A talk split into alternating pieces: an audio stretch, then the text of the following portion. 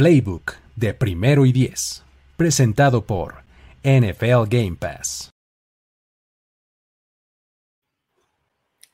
Amigos, ¿cómo están? Bienvenidos al primer Playbook del año.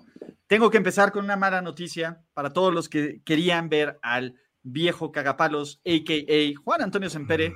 Desafortunadamente me vengo enterando y como ustedes también se van a venir enterando, no nos va a comparar en Playbook. Sin embargo, aquí está el mejor análisis previo de la semana uno de la NFL con Luis Obregón, con Jorge Tinajero. ¿Cómo están, muchachos? Saludos, todo muy bien, todo muy bien.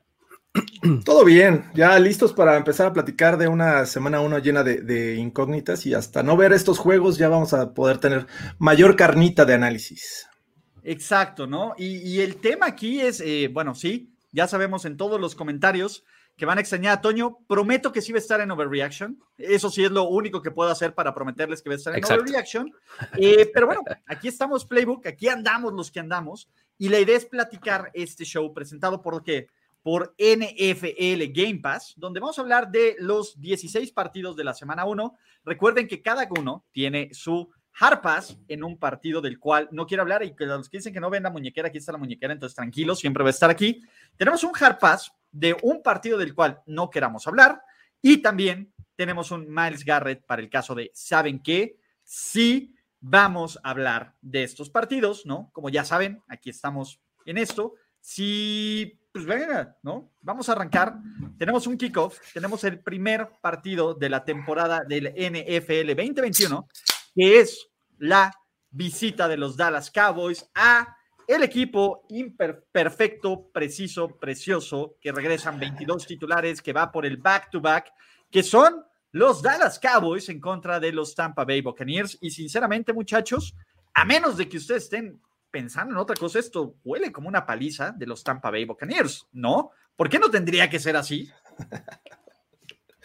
¿Una, una paliza de plano? ¿Sí? Yo no lo veo tan paliza. No, yo tampoco. Eh, creo que va a ser un juego entretenido. Eh, Entiendo que, los Cowboys salen como, como este rol de víctimas, porque pues, obviamente el equipo que ganó el año pasado el Super Bowl son los Tampa Bay Buccaneers, van a estar en casa. Eh, no recuerdo la última vez que comenzó una temporada donde terminó justamente el año pasado, que fue en el Richmond eh, James Stadium, pero yo creo que va a ser un juego más competitivo. Entiendo el tema que, que, hay desconfianza alrededor de los Cowboys, no sabemos qué versión de Dak Prescott vamos a ver, si fue la, la que mostró antes de la lesión que realmente se echó el equipo al hombro, si Ezekiel Elliott ya va a dejar esos problemas de, fumbles, si esta defensiva va a mejorar ahora que está Dan Quinn en, los controles. Eh, hay muchas dudas alrededor de los Cowboys, pero si todo esto lo pueden resolver de forma positiva y muestran una buena cara que, tienen potencial también en la ofensiva, me parece que pueden dar mucha pelea. Sí, creo que la clave está en, eh, o sea, para evitar justo lo que, lo que mencionas de, paliza, eh, creo que está en la ofensiva de los Cowboys, justamente, ¿no? O sea, creo que ellos pueden hacer también eh, buenas cosas, ¿no? Eh, aunque conocemos perfectamente de los, del potencial de la defensiva de Tampa Bay, que no es para nada eh, poco decir. creo que la ofensiva también puede meter muchos puntos de los Cowboys, ¿no? Entonces, este, eso es lo que yo como que diría en contra de eso de, paliza. ¿Que, pueden ganar los Tampa Bay Buccaneers? Yo creo que sí, o sea, creo que es lo que se ve venir. ¿no? Pero este, el juego va a estar más cerrado de lo que, lo que podría uno pensar. A ver, yo no sé si podría estar cerrado. ¿Le creemos a la defensiva de Dallas? ¿Le creemos a, que Dak Prescott va a estar al 100? ¿Qué tanto va a pesar la ausencia de, de, Zach Martin? Ustedes díganme eso. Yo, sinceramente, de nuevo, los Cowboys se ven bien, pero sigue McCarthy, sigue esta defensa que, ok, está Micah Parsons, etcétera y los Bucks lucen como esta planadora que pues podría ser imparable, ¿no? Entonces, pues venga, no lo sé, muchachos. Sí, creerle, creerle a, la defensiva o no, pues yo pago por ver. O sea, no es este no, tengo ninguna certeza, ¿no? Es, eso. y tenemos todas las certezas del mundo con, con este, ¿cómo se llama? Con los Buccaneers, eso sí. Con los Buccaneers, es que esa es la bronca. Básicamente porque es el mismo equipo, salvo el safety, este eh, James eh, Whitehead, que no va a jugar, ¿no? Este, entonces, me parece que eh, definitivamente, pero argumentando al primer punto, si va a ser una paliza, creo que no. Si vamos a ver eh, una victoria de los Cowboys, ahí es donde empiezo a dudar, porque efectivamente los Bucks es un equipo muy completo, prácticamente el mismo. Eh, ya vimos lo que puede ser Tom Brady en este año, que no ha bajado. Ahí está el muchacho, ¿cómo no? Ya lo extrañaba. Y no solo el muchacho, perdón, Jorge. Tengo una sorpresa, pero ahorita se las voy a decir. A ver, okay, hay que mover todas las influencias. Entonces, tú, tú continúa. Sí, definitivamente creo que, que, los Cowboys están en problemas para arrancar este 1-0 la temporada, porque eh, obviamente esta defensiva de los Bucks es prácticamente la misma. Acabaron jugando muy bien, tienen una frontal bastante buena. Este par de, linebackers en el centro de la caja son brutalmente buenos, rápidos y saben cubrir eh, running backs y tight ends. Así es que eh, es muy complicado al menos de mi parte, ver una victoria de los Cowboys. Creo que eh, eh, Tom Brady en esta versión de pretemporada con poco tiempo de juego nos demostró que aún está en un nivel porque este aguacate está a tope. Entonces, sí, es, muy complejo, yo creo, eh, pero definitivamente creo que no vería una, una desastrosa derrota para los Cowboys. Sí, ¿y sabes qué? No más rápido, rápido, rápido. Un punto más sobre lo de los Cowboys y de la defensiva. sí, pago por ver y esto, pero un poco expandiendo, creo que eh, se ve mejor, pues, la defensiva que lo que se veía el año pasado, ¿no? Entonces, por lo menos un poco de esperanza tienes, ¿no? El año pasado, la verdad es que yo no tenía idea de qué esperar de esta defensiva, y este año, por lo menos, tienes un poquito de idea, tienes un poco de identidad, tienes eh, buenas piezas, talentosas, jóvenes, o sea, un poco va hacia arriba, y si esta, esta semana no les va bien, no les irá bien, pero creo que la, tendencia debería de ir hacia allá, ¿no? No, no, no. A ver, ojo, yo creo que Dallas es un equipo de playoffs. Creo que Dallas es el mejor equipo de su división. Creo que los Cowboys van a ir mejorando. ¿Cuál es la bronca? Y les voy a decir algo, muchachos. Eh, yo no podía vivir con la ausencia de este hombre. Este hombre, cuando me dijeron eso, me pegó como sorpresa. Tuve que mover todos los buenos puntos y la buena fe y que el pueblo bueno lo pidiera ¿Estás diciendo que firmaste ese cheque que estaba pendiente, Ulises Arada? Cabrón, no, es, ese, que te di. yo no tengo un salario fijo en primero y diez para que el día de hoy esté aquí con nosotros. ¿Y quién lo tiene? La figura, pero no por eso, pero yo ni siquiera ya estoy contemplado en mis salarios para que el hombre, la figura, el ícono, quienes estaban esperando, Juan Antonio San te amo, ¿Qué es hicimos, esto? Hicimos una Genki Dama y salió todo. hicimos una Genki Dama. Tuve que escribirle eh, el drunk testing de te extraño, güey, necesito verte para tenerte aquí. Ay, Special friend Antonio, te Antonio, ¿qué es esto? Se está descontrolando. Hola, muchachos, ¿me extrañaron? Güey, fueron, llevamos ocho minutos de stream, güey, y yo ya estaba devastado.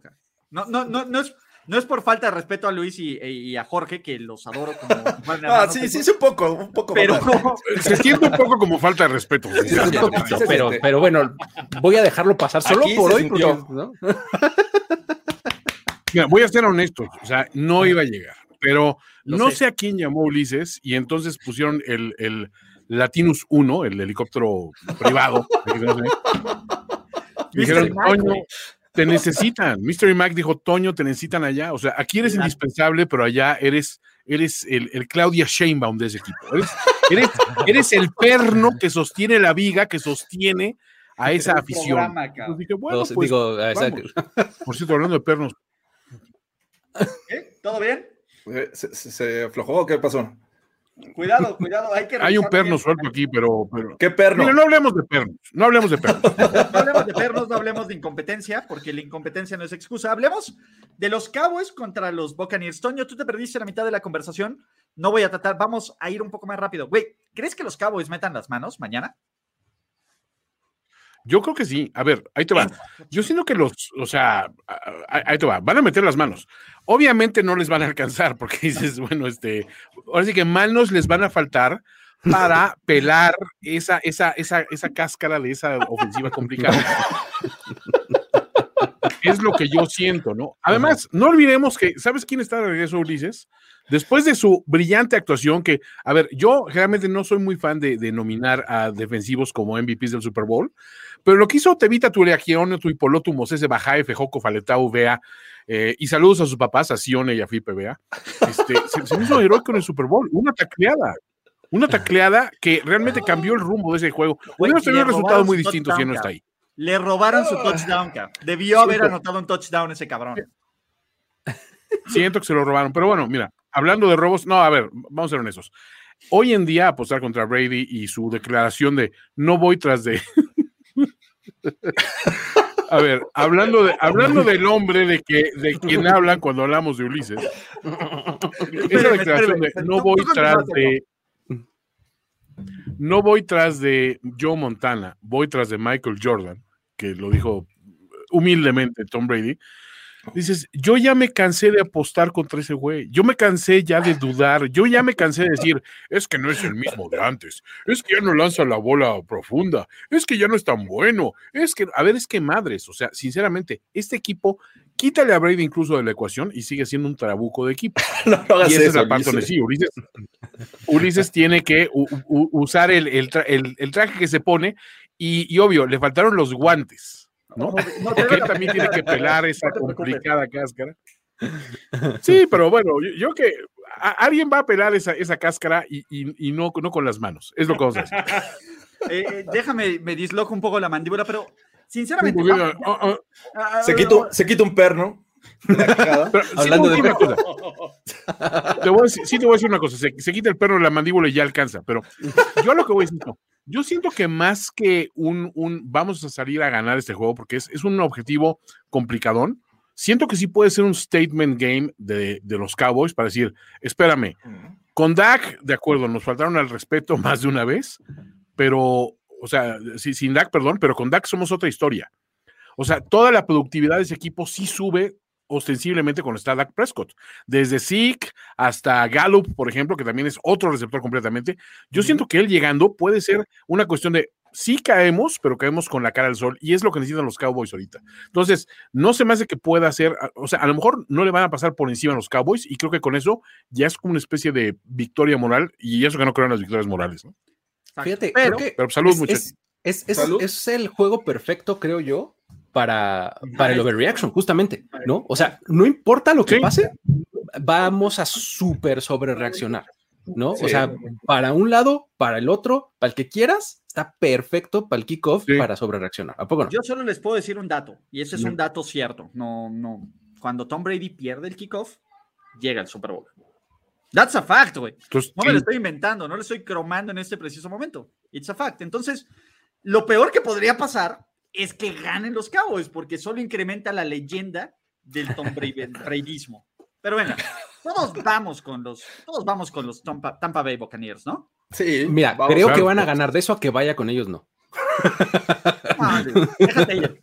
Déjate Sí. ir. Uno, uno es una persona más sana y feliz cuando termine esto. Pero, eh, ¿podemos cantar o no podemos cantar aquí? Eh, No, voy a no, hacer mi no, presentación. no es el lugar, no es tienen el que lugar. cantar. No, creo que eso es lugar de, eh, eh, más Bueno, bien escenario para el overreaction, ¿no?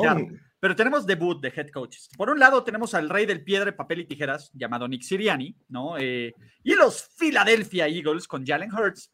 Del otro lado tenemos a Arthur Smith y sus Atlanta Falcons con Kyle Pitts, el novato maravilla de, la, de, de este año, ¿no? El primer no coreback seleccionado del draft en 2021. En general, pues bueno, son dos equipos pinchones, sí. Eh, son dos equipos que están compitiendo por no quedar al fondo de su división, sí. Pero pues si les gusta el fantasy fútbol y si tienen implicaciones monetarias aquí, podría estar bien. ¿Y vamos a empezar a hablar de este partido o no vamos a empezar a hablar de este partido? Eh, mira, es candidato para mí, pero la verdad es que prefiero este, reservar mis, mis Dejar recursos. mis notas, porque sí hay material para. Sí, sí, para mí hay- Harpas. ¿Paz?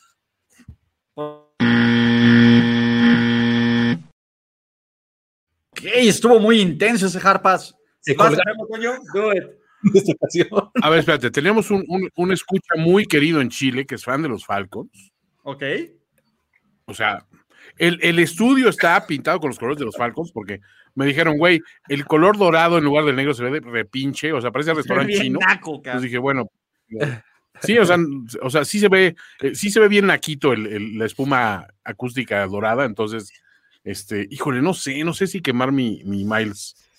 Piensa, Mm. ¿qué haría Tyreek Hill? No. No, no, no, a ver, sal- saldría corriendo y echar una marometa. No, no, no, me lo guardo, me lo guardo, me lo guardo. Pix. ¡Volé, les inglés! ¡Volé! Eagles. No, yo voy Falcons. Yo también voy con los Falcons. Creo que es bien difícil encontrarle victorias esta temporada a ese equipo y esta puede ser una. Mi querido Toño, por eso tú eres el MVP de los Picks. No voy a decir más. No, no a-. Exactamente. Tú, por eso estás aquí. Qué bueno que alguien logró traerte en este helicóptero. Siguiente partido, Sí. muchachos. Venga, ¿no? Eh, algunos dirán que la tercera es la vencida. Diosito, el sub-MVP, el que se fue 6-0 en contra de defensivas top 10 de la NFL el año pasado, pues básicamente no creo que podría empezar a, a- recibir exigencias de paternidad de los Steelers, pero un 2-0 a favor de los Steelers, pues ya empieza a pensar, ¿no? Los Steelers que traen una nueva línea ofensiva, que traen a Nayito, que regresa Big Ben, que TJ Watt ahí tiene con broncas de contrato, y los Bills, por Dios, nunca han estado tan altos. ¿Hace cuánto que no decíamos contendiente al Super Bowl Buffalo Bills? Uh, Mira, desde, los epa- desde que Jim Kelly Jim estaba Kelly. en Desde los, los controles 90. de este equipo.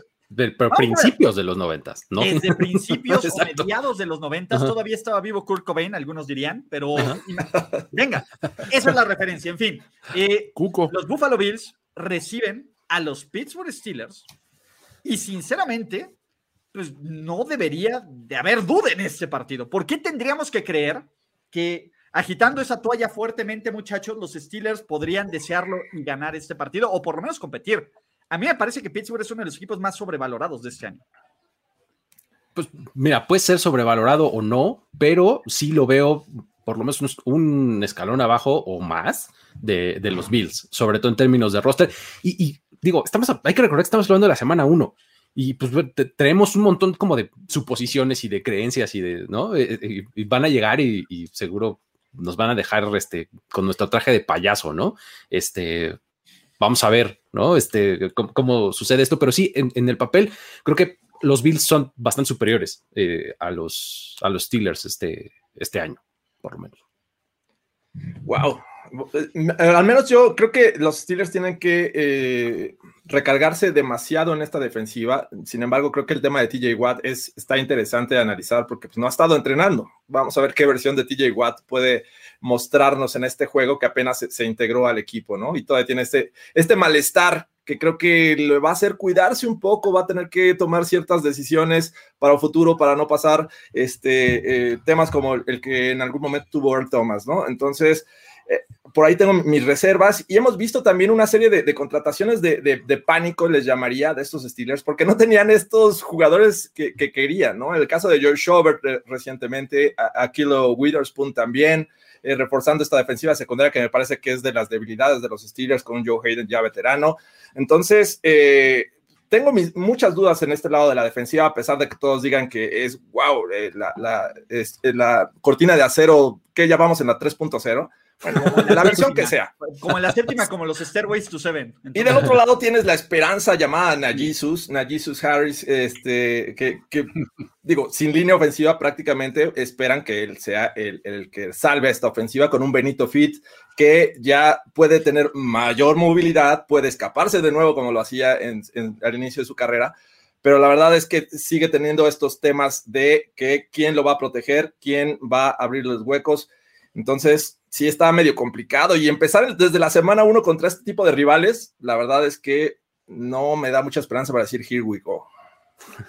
Y a pues Benito es, le pusieron ¿no? así por Benito Juárez. No sé si sabían. Seguro. Está, sí. en, está en los libros, los récords. Ay, aparte esa, esa línea ofensiva de los Steelers, híjole, o sea, está irreconocible realmente no sé, o sea, siento que no hay ningún argumento que puedas decir. Ah, a ver, creo que la esperanza de muchos tiros se, se, se, remite a Ben Roethlisberger regresó. Ese güey es un güey que sabe sacar partidos, es un güey que sí mejora a, a su cuerpo defensivo. O sea, hay un momento en el que puedes entretener ciertas esperanzas, pero no el muchacho Tomlin. Sí, Tomlin va 0-2 este, contra los Bills, Tomlin. Sí, claro. McDermott 2-0. No, no, Tomlin va 4-2, pero va. Digo, contra McDermott. Contra Bills, contra McDermott. Dios, sí, contra McDermott. Dios. O sea, Dios Allen solo sabe ganar con este equipo. A mí me preocupa es quién dentro de la defensiva secundaria de los Steelers tiene el talento para acercársele a Stephon Dix. Punto. Stephon Dix, líder en yardas, líder en recepciones, líder en amor de Josh Allen. ¿no? Y ojo, yo soy de los tal vez no tan Josh Believers, cara.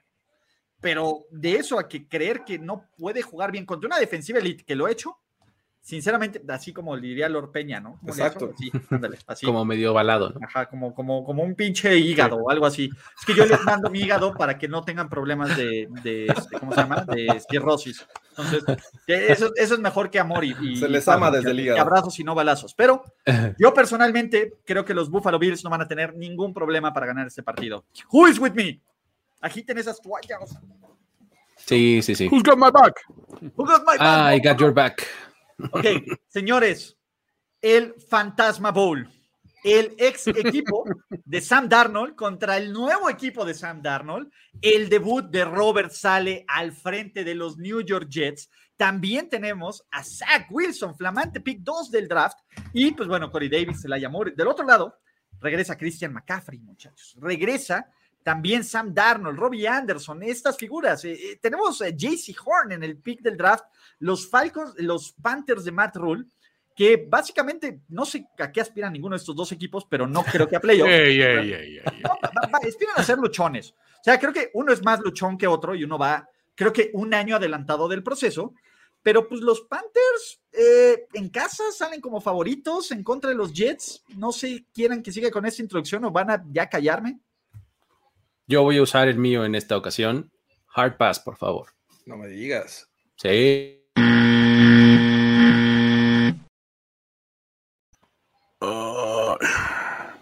O sea, sí queremos ver a Zach Wilson y todo, pero, pero podemos aguantarlo, ¿no? pero podemos aguantar un Sí, poquito, ¿no? el tema. Creo que me intriga mucho ver la primera actuación de Zach Wilson, pero creo que en general no, no es de los juegos que yo quisiera ver. pues es el equipo donde vive mi hija, hombre. O sea, mm. Sam Darnold me cae bien. Ah, no. Panthers o Jets, muchachos. Yo voy con los Panthers. Panthers. Panthers, Panthers. sí, también.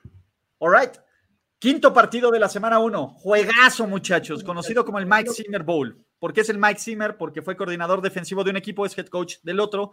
Kirk Cousins y toda su constelación de estrellas con Dalvin Cook, Justin Jefferson, Adam Thielen van a enfrentar a el producto llamado Cincinnati Bengals con un Joe Burrow bajo de confianza, con un Jamar Chase que pues suelta casi cualquier, que ni siquiera agarra COVID, aunque él lo quisiera, ¿no? Ni siquiera pescaría el COVID si él tuviera la voluntad o atraparía el COVID. Joe Mixon, que pues bueno, algunos siguen creyendo que sigue siendo 2017 y que Joe Mixon va a ser relevante, y los Cincinnati Bengals. Básicamente también este juego está harpaseable, yo no lo tengo. Jorge, Toño, ¿van a hacer algo al respecto? o Vamos a hablar de este partido porque no tengo ganas. Gracias, Toño. Ahí va.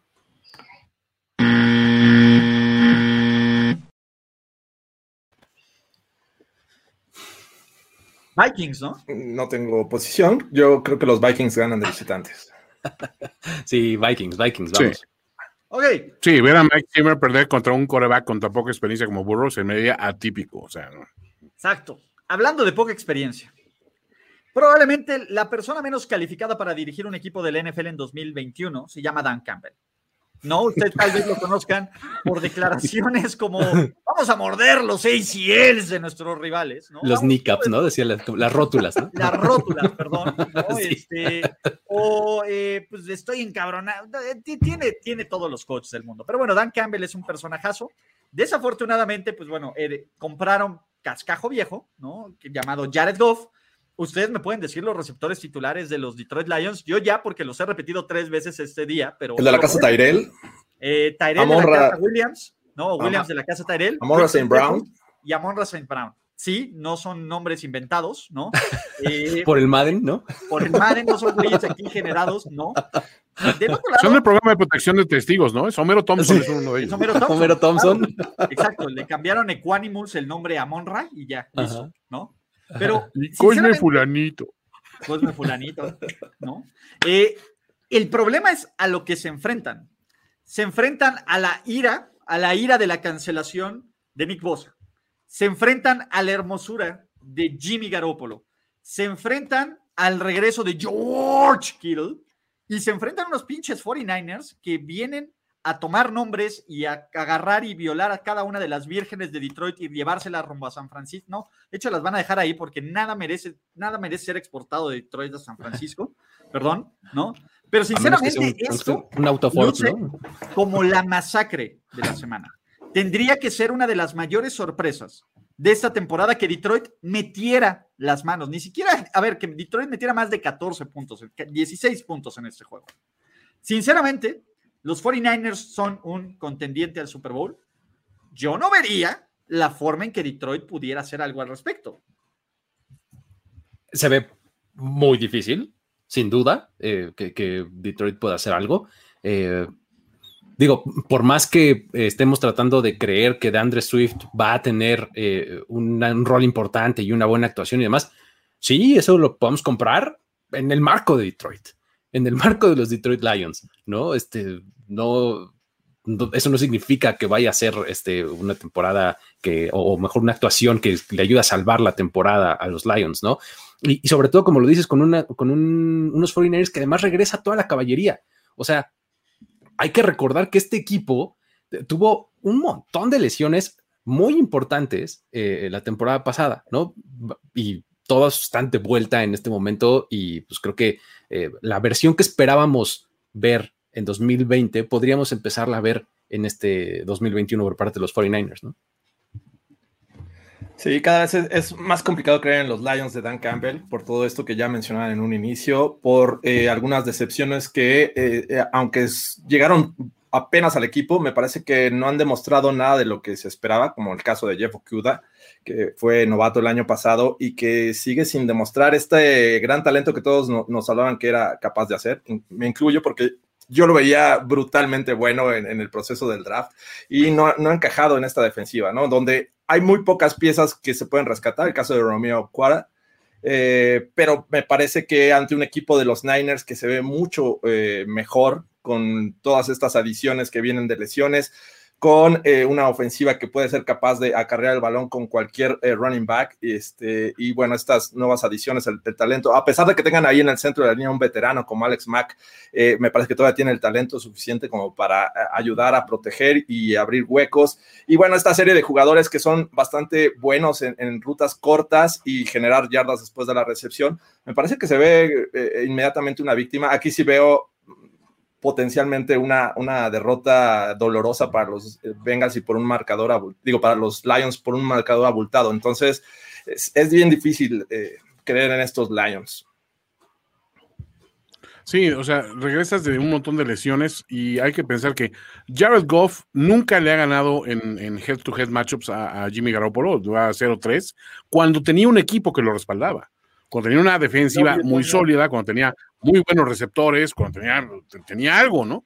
Ahorita volteas a ver a los, a los Detroit Lions, dices, güey, creo que algunos de ustedes no son jugadores del fútbol americano, güey, la neta. O sea, creo que ustedes, o sea, son, son güeyes, fans que ganaron una promoción y les dieron chance de entrar al, campo y todo ese rollo. Cuídense mucho, se usen mucho el cubrebocas para que nadie lo... No, no, o sea, la verdad es que no veo por dónde, ¿no? Entonces, sí, no, creo que este, mira, bien pudo haber sido un hard pass y si, no se enojara Jimmy G con nosotros, pero bueno. No, no, no, a ver, tenemos que hablar de la hermosura. Y, a ver, creo que todos decimos 49ers, vamos a hacerlo más interesante.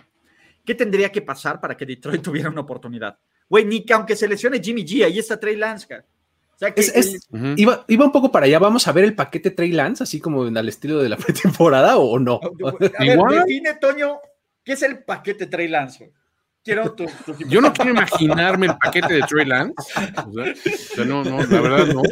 Porque hay que ser muy hombre para meterse a, esas duchas cuando tienes a Jimmy G al lado, ¿no? Entonces pues Trey Lance debe traer algo, ¿no? Exacto. Dice, eh, eh, él dice, lo suyo. Y nos queremos impresionar con el paquete Trey Lance, aguas. Dice, dice Trey Lance, ¿traigo o no? ¿Cómo ven? ¿Traigo? Dices, no. Pues Trey. Trey, Trey sí, más sí, o menos. Trey sí, o sí, Trey. Sí, Trey. ¿Sí, Trey o no Trey? Eso está transformando en overreaction. No, no quiero imaginarlo, te digo. No. No, no, no, a ver, ni aunque tendría que estrellarse el, el, el avión de, de, los 49ers antes de aterrizar a Detroit. Es la única forma, punto. Sí, o, ir todos en moto por la autopista de Cuernavaca y pues que algo wow. o sea, wow. ¿Tú tsunami? ¿Tú, tsunami? ¿Tú tsunami? A ver, tenemos como limitantes. Nada de chistes de terremotos, güey, porque eso sí. Ok, nada de chistes de terremotos. No, okay. Ajá. Vamos a De motos tampoco. Un mes. Espérate el siguiente en octubre, ca, y ya. ¿Un mes? No, es mucho. No sé. Perdón, no, sé si voy a estar vivo en un mes, Ulises. Ve cómo tomo, ve cómo perdóname. No, no, no, tú quédate, haz lo que quieras, güey, es tu canal, perdóname. Estás aplicando, estás aplicando el, el Mike Shanahan, digo, el Kyle Shanahan, ¿no? Así de, no, voy- no sé si voy a estar vivo el domingo, ¿no? Güey, Totalmente, o sea, pueden pasar mil cosas. Exacto. Pero bueno, antes de seguir con estos partidos, eh, señores, ¿cuál es la mejor forma de ver la NFL en vivo? Nada más y nada menos que a través de Game Pass. Ten- eso. Ah, tenemos que hablar, perdón, pensé que tenía. Ah, Estábamos esperando una manera. pensé que alguien más iba a Lo, tenemos para intro y outro nada más. Ah, ok, ok, pensé que alguien más iba a hablar en esto, pero bueno, muchachos, inicien su prueba gratis. Como las drogas, lo mejor que pueden hacer es ver NFL Game Pass. Si una vez, si- no, a ver, me tapan a Toño. Sí. Siento- sí, Toño, gracias. Vamos a poner un link en los comentarios. La mejor forma, esto es, somos bien chidos y somos super panitas y queremos compartirles siete días gratis de NFL Game Pass. ¿Por qué les queremos compartir siete días gratis? Porque una vez que empiezan a ver Game Pass y la NFL por Game Pass, pues básicamente la vida no les va a saber igual. Punto. ¿No? Ya, ya esas este, escapadas en la mañana, esas mañaneras, esos, eh, esos pequeños placeres de la vida que antes disfrutaban, decir, güey, es insípido sin NFL Game Pass. Métanse, disfruten de los partidos en vivo, en Ultra 4K, en varias pantallas, en varios dispositivos, todos los juegos, idioma, en internet, repeticiones en 40 minutos, absolutamente todo. Entonces, muchachos, NFL Game Pass, ¿algo más que agregar? ¿Saben qué? Por ejemplo, eh, haciendo el plug, este, el piggyback con el último partido, es van a tener la, la oportunidad de escuchar a Mark Sánchez en el partido de los Lions contra los 49ers, haciendo No, comentarios. va a narrar. Kevin, eh, Kevin Kogler y Mark Sánchez son este eh, play by play y este comentarista. Ese no lo. Mark Sánchez. ah, bueno, no sé si exista todavía el ritual NFL o no, pero pues venga, ¿no? Eh, muchachos, muchachos, muchachos, muchachos, siguiente juego. Algunos dirían que es el juego de deuses. El novato, el debut del hombre, del mito, de la leyenda, de Urban Meyer, al frente, al frente de los Jacksonville Jaguars, con el primer pick del draft. Trevor Lawrence, desafortunadamente sin Tim como Tyrant, pero pues venga. Y del otro lado, Ty Goat, Ty Goat Taylor, con un pulmón completamente recuperado después de, de la tragedia de la semana 2, al frente de, pues básicamente no sé quiénes son sus compañeros. Sí, está uno de los John Does en Philip Lindsay, está Brandon Cooks, y básicamente es uno de los peores rosters que nos ha presentado la NFL en mucho tiempo. ¿En serio queremos hablar de este pinche juego? No.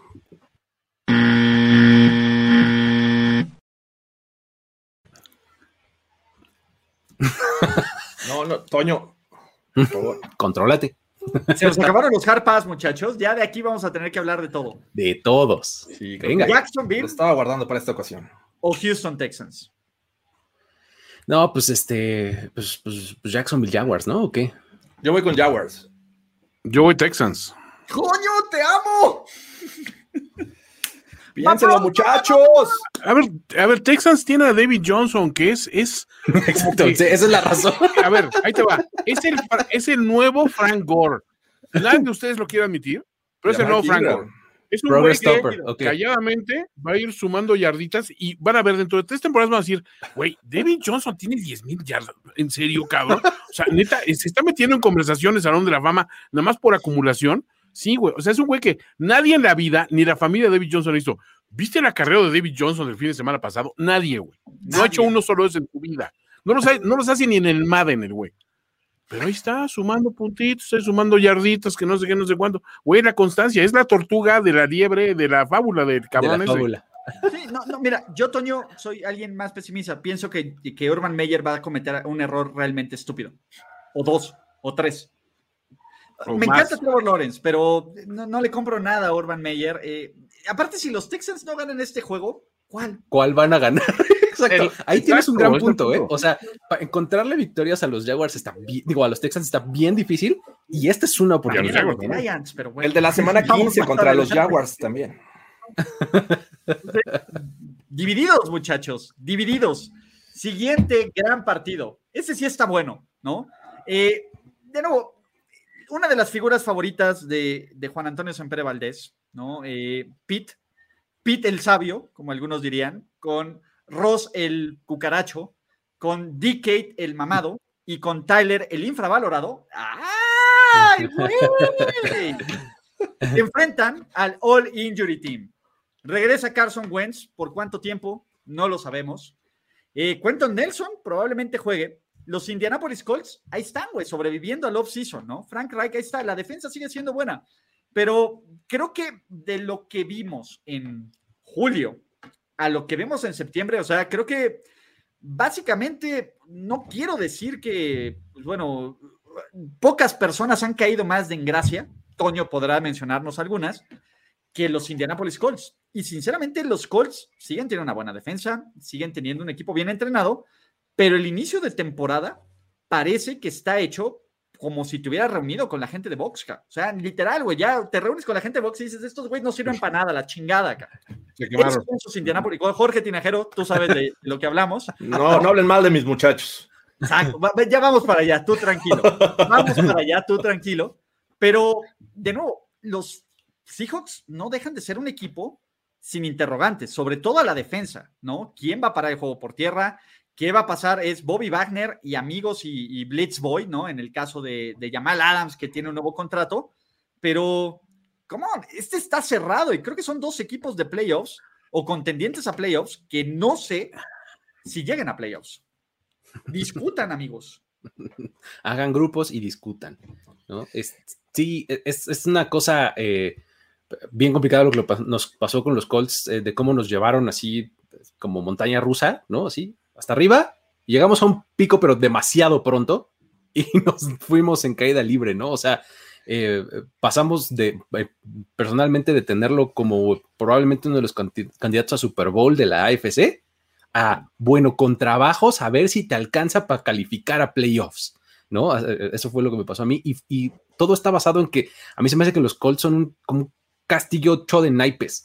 Está bien padre, pero es una cosa tan frágil. O sea, de esos así que mueves tantito y todo se derrumba, ¿no?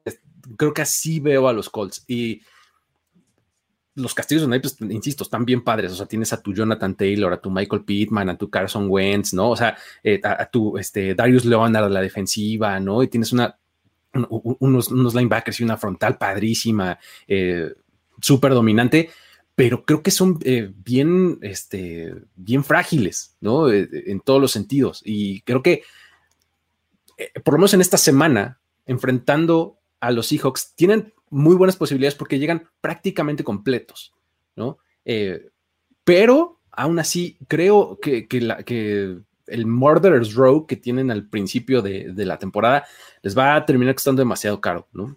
Por ahí está y es que el tema que mencionas, eh, efectivamente, creo que a todos nos pasó. Lo veíamos como campeón divisional, como este equipo que podría pelear por eh, este, llegar al Super Bowl.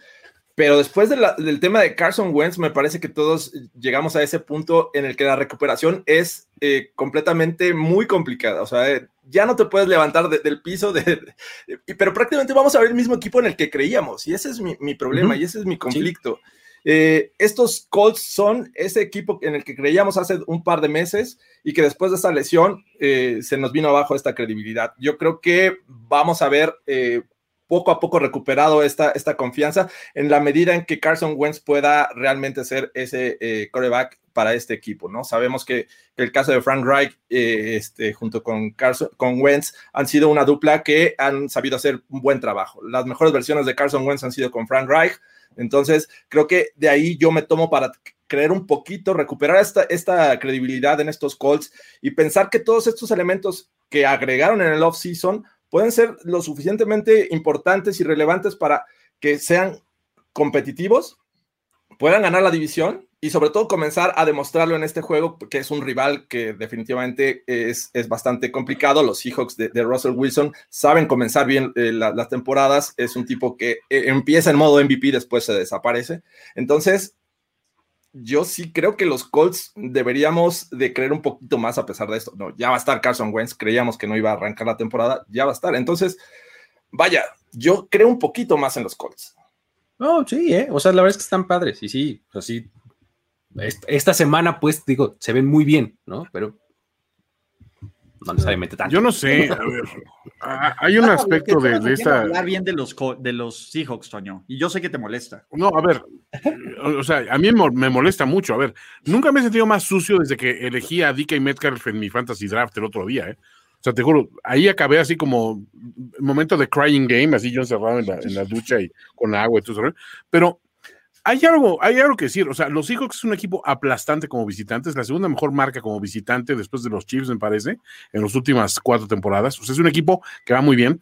Es un equipo que le pasa un poquito lo que le pasa a los miembros de primero y en una cita romántica, excepto yo, obviamente. O sea, empieza muy bien y se cae a la mitad. A la hora de la verdad se cae, ¿no? Entonces. No, yo ya me acuerdo de qué es, eso. A ver, señores, o sea, no quiero, no quiero señalar a ninguno de ustedes, pero ustedes tres saben que, estoy hablando. ¿Saben quién es? De ustedes tres. A ver, de nuevo, todos sabemos quién es, entonces no, no, es necesario, no, es necesario, mencionarlo. Por favor, o sea, o sea, ustedes cuando les preguntaron, ¿cuál te vas a poner? La de Pfizer, güey. No, no, no, la vacuna, güey. Ah, ok. O sea, a ver, no lo nieguen, señor. Mi punto es que, o sea, los, los Colts, o sea, ese, ese paralelismo de empieza muy bien y acaba muy mal, también es un paralelismo un poco para mí, para la carrera de Carson Wentz arrancó muy bien y de repente como que se ha ido bajando y opacando y opacando y opacando y ahorita lo compran y dicen, bueno, es que las lesiones y eso. A ver, Carson Wentz tiene que volver a demostrar que es un coreback que puede llevar un equipo lejos, pero lo tiene que demostrar consistentemente. No tener tres buenas salidas después, ay, me sentí mal y me lesioné. Ay, no, pues ahorita Jonathan Taylor me sacó las castañas del horno. No, güey, o sea, este güey tiene que volverse a, cambiar, a ganar la confianza. Y péseme lo que me pese, pues creo que los Seahawks en ese sentido siempre están más integrados al arranque y por eso voy con ellos. Sí, la neta es que Seattle es difícil apostar contra Russell Wilson, contra el Dude sobre todo con toda la incertidumbre, ¿no? De, de los Colts, yo también. Carajo. Venga, ¿no? Venga, todavía no es diciembre para que se desinflen, entonces venga, muchachos, yo voy con los Seahawks. Sí, yo también. En este juego también voy con los Seahawks. Siguiente partidazo, muchachos. Uy, este sí me gusta. Sí, me, todos me gustan. Pero hablando de cucarachos, ¿no?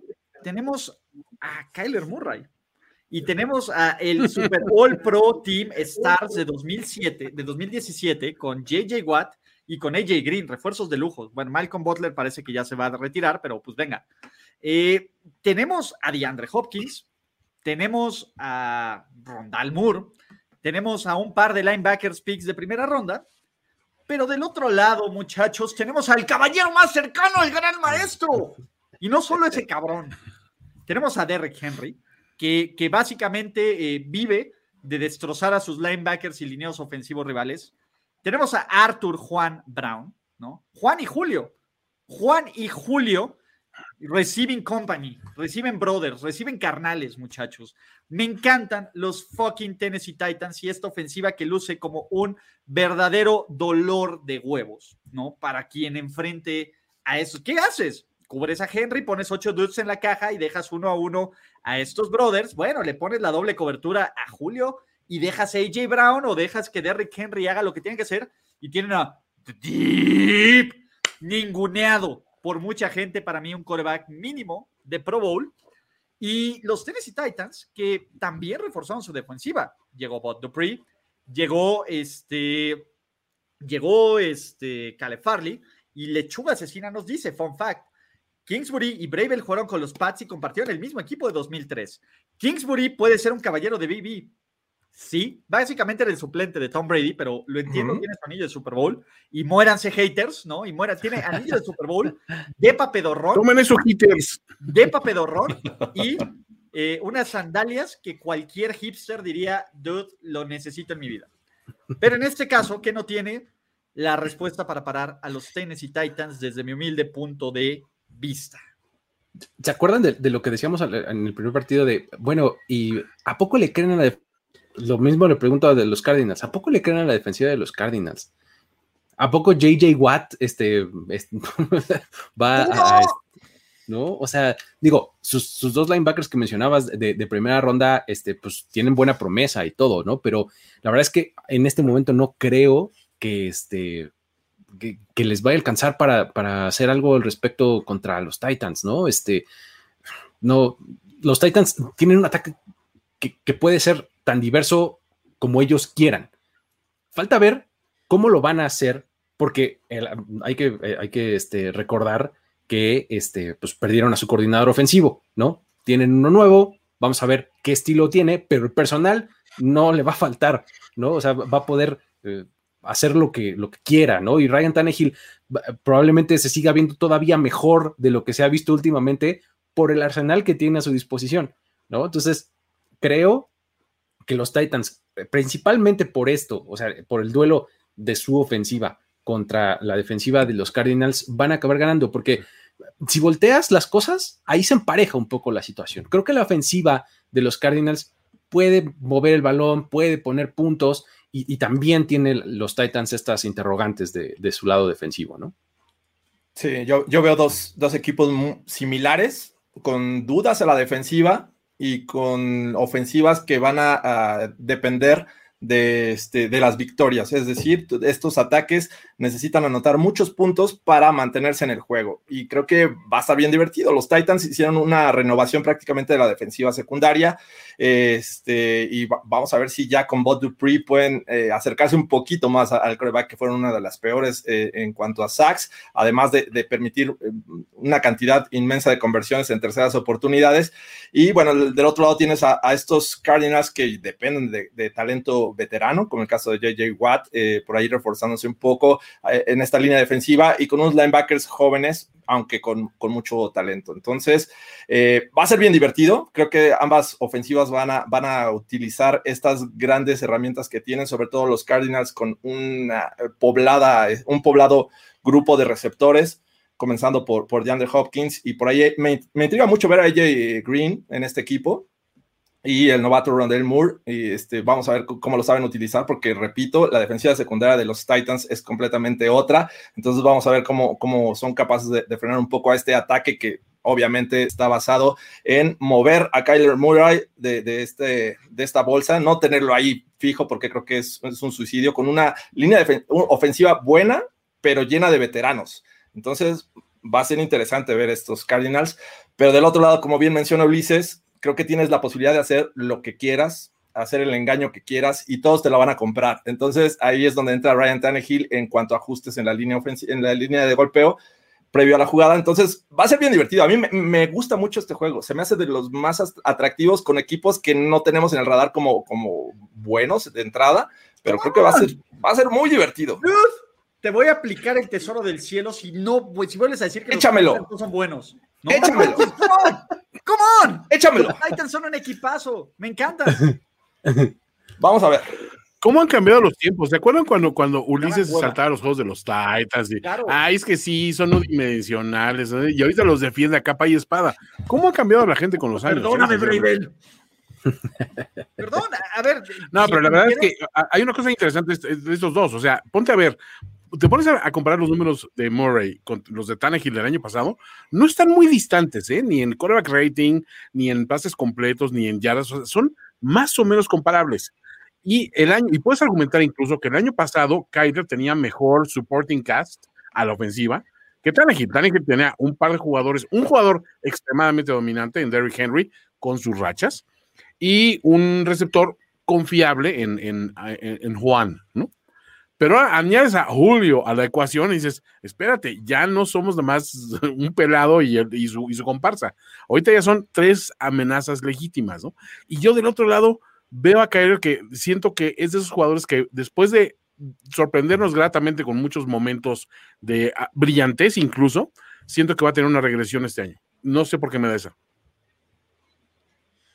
Yo estoy en el libro de Toño. A mí me parece que los Cardinals están bien, bien sobrevalorados. O sea, quien ve a los Cardinals en playoffs es porque no ha visto al resto de la división. No. ah, no, bueno. En playoffs yo no los veo. ¿eh? No, pero es que hay mucha gente que dice que este es el año. Y, me parece que los Titans están como, de nuevo, tenis y tal. A mí me encantan. Me encantan. No, ya veremos. Obviamente vamos a cromar a Bravel y todo, pero ya, ya en su momento será pero yo sí creo que. Pregunta. Dime. Pregunta, pregunta. ¿Bravel trae bigote o no? Eh, no lo sé, recientemente no lo sé, pero... Es que el bigote de pedófilo ayuda, yo siento que le, añade mística y, le añade algo, no sé, Sí, Yo, a ver, mira, lo que sí te puedo decir en estos segundos, eh, eh, déjame decir, ah, ah, ah, ahorita te lo voy a confirmar. Ryan Tannehill y no usa muñequera acá. Entonces, no sé qué tan preparado esté, güey. Mucha gente dice que la muñequera es el coreback y no la diferencia, güey. Entonces, ese es un punto en contra. Y creo que Kyler Murray sí la usa. Pero a pesar de eso, voy Titans. Sí, voy Titans. Sí, Titans también, vamos. Tienes, que creer en el mejor head coach. Entonces, ahí está. Vamos con Titans. Y en el mejor coreback, ya lo dije. Uh, uh, perdón. señores, pasando al siguiente partido, no hay forma de que podamos contener cosas tan chingonas, tan, chingo, eh, eh, tan chingonas que están ocurriendo en un momento del tiempo-espacio. Les voy a decir algo, eh, es una constelación de estrellas y de coolness. piensen en todo lo que les gusta en la vida y pónganlo juntos. Eh, yo sé que ustedes hace mucho que no se enamoran. Tal vez Toño sí, porque Toño es, eh, Toño es un hombre de mundo y descubre nuevas pasiones de la vida. Pero yo he tenido un, gran nuevo amor. he redescubierto un amor casi infinito por un equipo en este offseason. ¿no? Un equipo que tiene un baby blue eyes, que tiene una actitud cool californiana, que tiene eh, swag juventud, experiencia y un toque de misterio sus Los Ángeles Chargers con Justin fucking Herbert. Pero, ¿cómo no enamorarse de esa barba?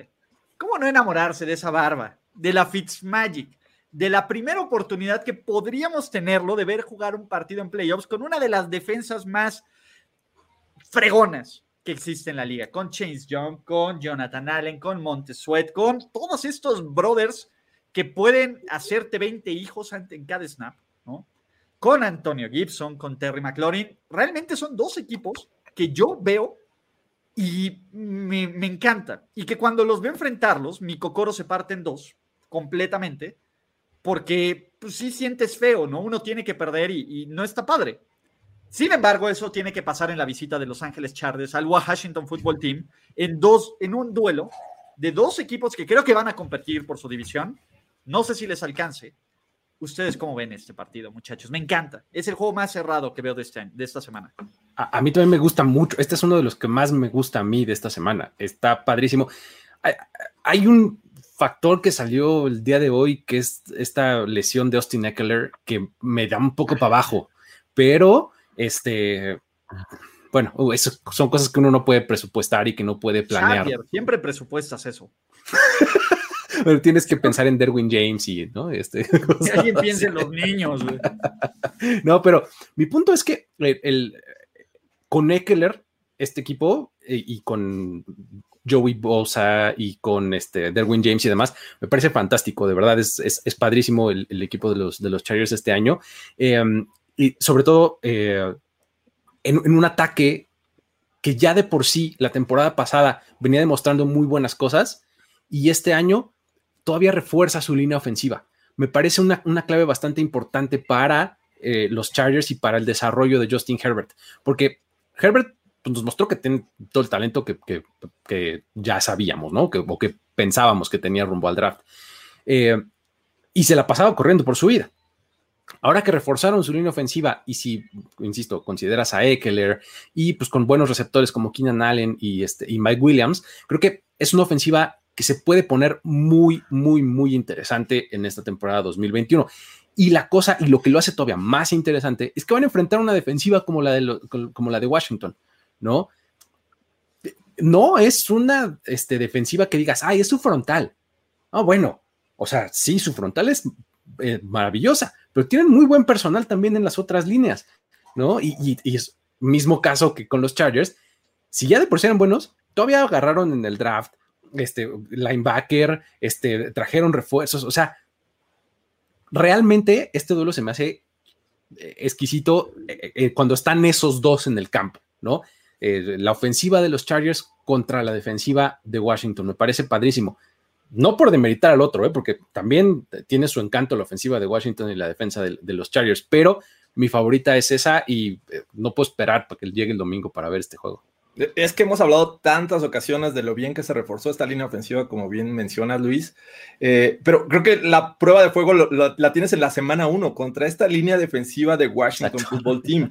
O sea, vaya este examen que presentan eh, para arrancar la temporada 2021 eh, y sobre todo también de, Justin Herbert y este nuevo staff de cocheo que hay que decirlo, estos Chargers prácticamente tienen una renovación completa, empezando por head coach con el caso de Brandon Staley, Joe Lombardi de, coordinador ofensivo y como coordinador defensivo tenemos a Ronaldo Hill. Entonces, también esto me genera un poquito de dudas. La mayoría son nuevos en el puesto o sea, nadie había estado ni como coordinador ofensivo ni como este, coordinador defensivo y menos como head coach, el caso de Brandon Staley. Entonces, me, intriga mucho ver qué vamos a ver de estos Chargers. Obviamente tienen potencial, tienen esa capacidad con Justin Herbert, eh, pero obviamente esta prueba es brutal para comenzar la temporada. Eh, tienen las herramientas. Me preocupa mucho lo de Austin Eckler, porque creo que una ofensiva completa con este jugador que es dinámico y puede eh, contribuir también en el juego aéreo este, sería una pérdida importante, porque detrás de está Justin Jackson y está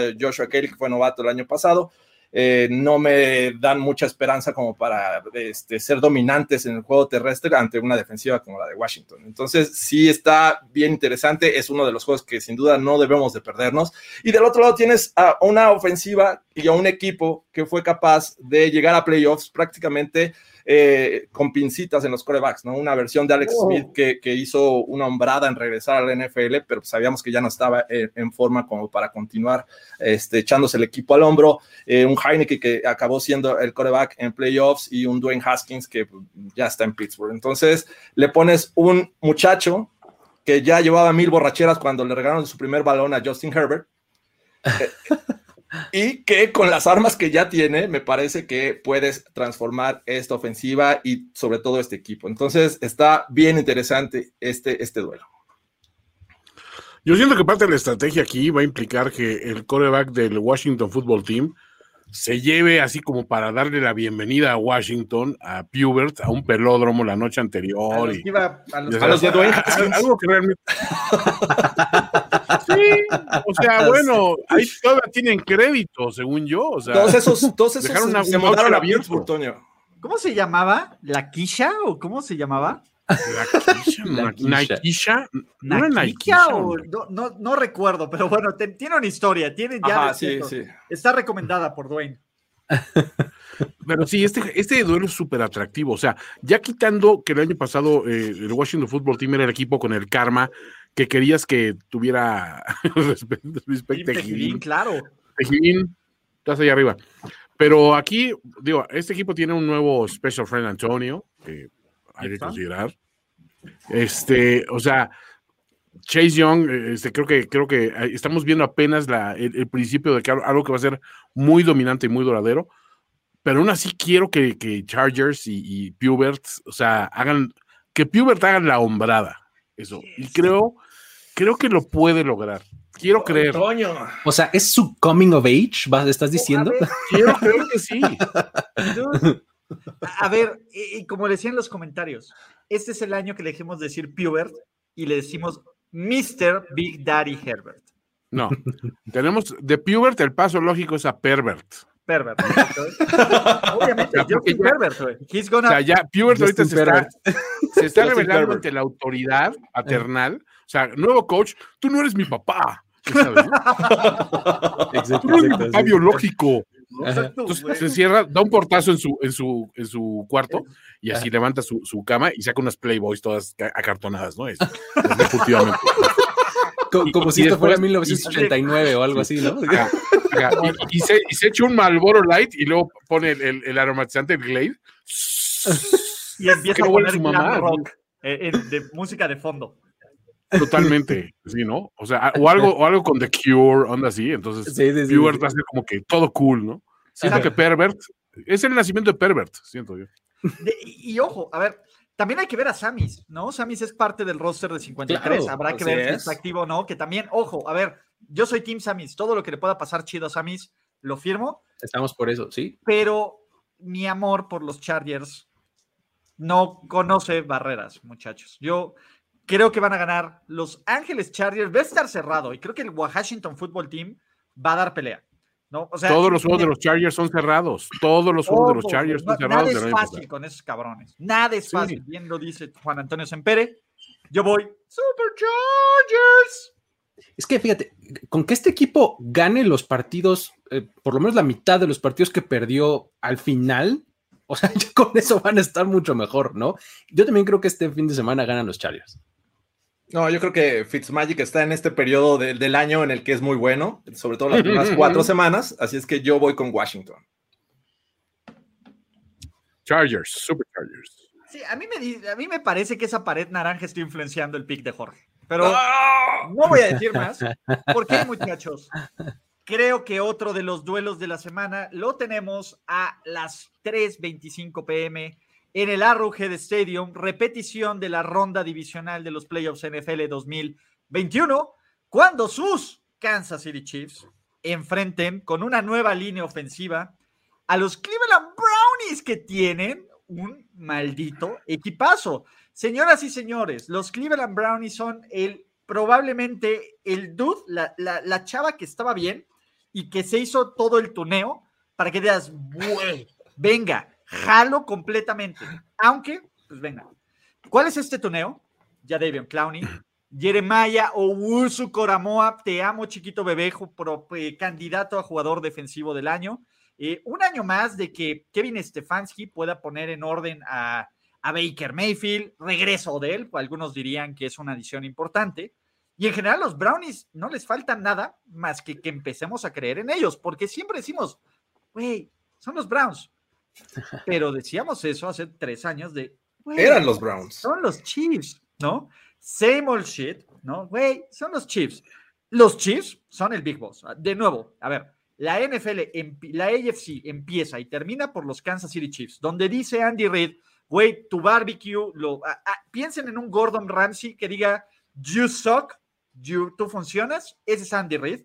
Sinceramente, los Chiefs lucen como el mejor equipo que el año pasado que llegó al Super Bowl. Evidentemente, pues bueno, ahí sigue Frank Clark, sigue Tyran Matthews, sigue el señor de las UCIs, ¿no? Este, Frank Clark y Chris Jones.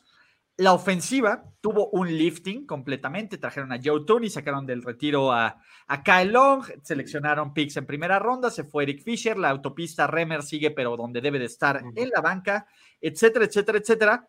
Sigue Mahomes, ¿no? Sigue el naquísimo, infeliz y desgraciado de Tyreek Hill que encuentra nuevas formas para ser más naco, ¿no? Creo que no aprendió del Super Bowl, ¿no? Generando más buen karma. Travis Kells, así dice que se, que se, que se, que se pronuncia. Kells. Ahí. Kells. Kells. Ajá. Así como, como Kells Snake sin Jazz, barba. como Snake Ok. Jazz. ¿no? Como, como Snake Jazz. Y pues bueno, estos Chiefs que están buscando llegar a la final de conferencia por cuánto año consecutivo, que están buscando llegar al Super Bowl por tercer año consecutivo y vengarse de todas las que les hicieron los Tampa Bay Buccaneers. La primera gran prueba para esta nueva línea ofensiva, nuestro muchacho, Miles, Miles Garrett y Jadavion Clowney. Señoras y señores, me encanta este partido porque este partido, ojo, si ganan los Browns, era lo que decíamos, estamos listos para darles todo nuestro amor posible. Si ganan a Cleveland es, dude, son el equipo a vencer, son de Big Cheese y venga, nadie puede Uh. contra ellos. Si Deja- pierden, déjenme poner el Miles Garrett, eh, aunque sea una vez, ¿no? pon el Miles Garrett. Nomás para Sí. manches, a ver, güey, aquí solo fue uno, Jorge. Ya es versión triple. muerto. Bien, bien revolucionado. A ver, Mason Rudolph estaría muerto y sangrando ahí en No. el de juego. ¿Cómo? Eso lo quería hacer Miles ver, Garrett, pero lo detuvieron. Ma- Miles Garrett es como, es como Jorge Tinajero cuando va a la frontera sur a pisar migrantes. Igualito. Puede ser. Ah, Me invitaron, pero no pude ir porque ya tenía que, que empezar Ah, con Playbook. Me dijeron, oye, vente, unos amigos de, de ahí de la Secretaría de, de- de Relaciones Exteriores. Entonces, no pude ir. Sí estuvo mala leche esto. Tres es too much. Dos, pues, podría vivir con ello. Tres Miles, Pobre, a ver, la, la mollera de... de- de Mason Súper Rudolph abollada. No va a sobrevivir, muchachos. Tú Oye, una- no, pero es justo. O sea, ¿viste jugar a Miles Garrett el año pasado, Ulises? O sea, a ver, Miles Garrett se volvió loco el año pasado y este año no viene mejor. O sea, no es de que esos golpes me hicieron pensar en, en ser una mejor persona. No creo, ¿eh? Dude. A, a ver, la, la mejor jugada que yo vi de Miles Garrett el año pasado eh, fue en este partido de Chiefs contra los Browns, donde Tyreek Hill se avienta una reversible y el cabrón es el que hace la tacleada, aventándose todo. Venga, Jorge. Hombre, ya, ya hablaremos de eso. Jorge tiene mucho que explicar del coreback titular de la semana 1 de los Denver Broncos. Demonios, me gasté mi, mi, mi hard Yo pass. todavía tengo mi Miles Garrett para ese juego, entonces no te preocupes. No, pero ya no hay hard passes, cabrón. Ya no hay hard pass, hard pass. Ya no hay hard pass. Hay, hay uno del pueblo, ¿no? A ver, yo creo que este juego es mucho más cerrado de lo que todo mundo espera. Perdóneme, pero Kansas City, por muy bueno que sea, no creo que sea seis puntos y medio favoritos que los Cleveland Brownies. ¿O sí? Pues es que tienes que pensar en, en, en cómo ha armado su ofensiva y su equipo en general, muy poco a poco Kevin Stefanski y los Cleveland Browns, ¿no? O sea, creo que eh, lo hicieron además de la manera que a mí me gusta, no sé si sea la correcta o la incorrecta, pero es la que a mí me gusta, que es armando unas líneas increíbles, ¿no? Una línea ofensiva padrísima de, de- de los, de los Browns, que me parece pues, probablemente la mejor de la liga. Una línea defensiva increíble también, y de ahí se fueron pa- para los lados. Entonces ya cuando dices, oye, pero Baker Mayfield, sí, no, so what? Realmente no importa tanto que Baker Mayfield no sea top 5, quarterback, no hay problema. No necesitas a un coreback como ese en este equipo, ¿no? Porque tienes a Nick Chubb y a Karim Hunt, porque tienes a dos receptores que te pueden ganar un montón de yardas después de la atrapada, eh, hasta Donovan Peoples Jones tiene buenos momentos, ¿no? Este, o sea, vamos, no, no hace falta tanto, ¿no? O sea, y creo que eh, cuando lo ves en ese sentido piensas en que la defensiva de los Chiefs de repente tiene estos momentos en donde como que trastabilla, ¿no? A final de cuentas saca la chamba y, y- y cumple, ¿no? Pero, este, puedes pensar que, que- podría ser un poco su eslabón débil. Entonces, sí lo puedes ver más cerca de lo que, podría pensarse. En eso estoy creo de acuerdo contigo, Ulises. Pero, pero Luis, justo en estos juegos donde aparentemente son duelos cerrados, donde ves realmente un, un juego de poder a poder, de estrategia este, buena contra una buena, el otro lado también tiene una buena estrategia, el caso de, de Stefanski y Andy Reid, me parece que es cuando justo dependes de una buena actuación de tu coreback o que dé ese extra. Entonces, teniendo de un lado a Mahomes, eh, obviamente tienes que confiar en que si el, el duelo se presta para ir al final eh, por- cerrado, tienes la confianza de darle el balón a Mahomes y haz, haz lo que estás acostumbrado a hacer. Del otro lado se lo das a Baker Mayfield, yo ahí sí tengo un poquito de dudas. Entiendo que, que Baker Mayfield a lo mejor tiene que llevar un, un, este, tiene que depender de otros factores para llegar ganando en el último cuarto y no depender tanto de, de- de él mismo. Entonces, ahí, es donde creo que hay una pequeña diferencia que todavía yo no se la compro a Baker Mayfield. Todos, muchos han argumentado que Baker Mayfield es su año, que va a ser brutal y que va a crecer y que vamos a ver este flamante eh, jugador de primera selección de 2018, pero todavía tengo yo mis reservas. Es cierto, tienen una gran línea ofensiva, tienen un gran juego terrestre, buenos jugadores en el ataque aéreo, eh, y la defensiva apunta a ser una de las, una de las mejores, ¿no? En el caso de Uso Koromoa, que la verdad estoy este, all in en, en este jugador, y, este, y en general creo que estos Browns van a, a hacer cosas interesantes. Mi gran tema es ese. ¿Qué, ¿Qué, tanto podemos ver de este Baker Mayfield si va a crecer en 2021 o de plano cuando se le necesite no vaya a dar ese extra? Y esa es mi gran duda. ¿Tú querías decir algo, Ulises, respecto a ese? De nuevo, yo no voy a decir Browns. Me encantaría que ganaran los Browns. Me encantaría que alguien le volviera a meter un madrazo a Tariq Hill como se lo metieron en el Super Bowl mientras haga sus deuces.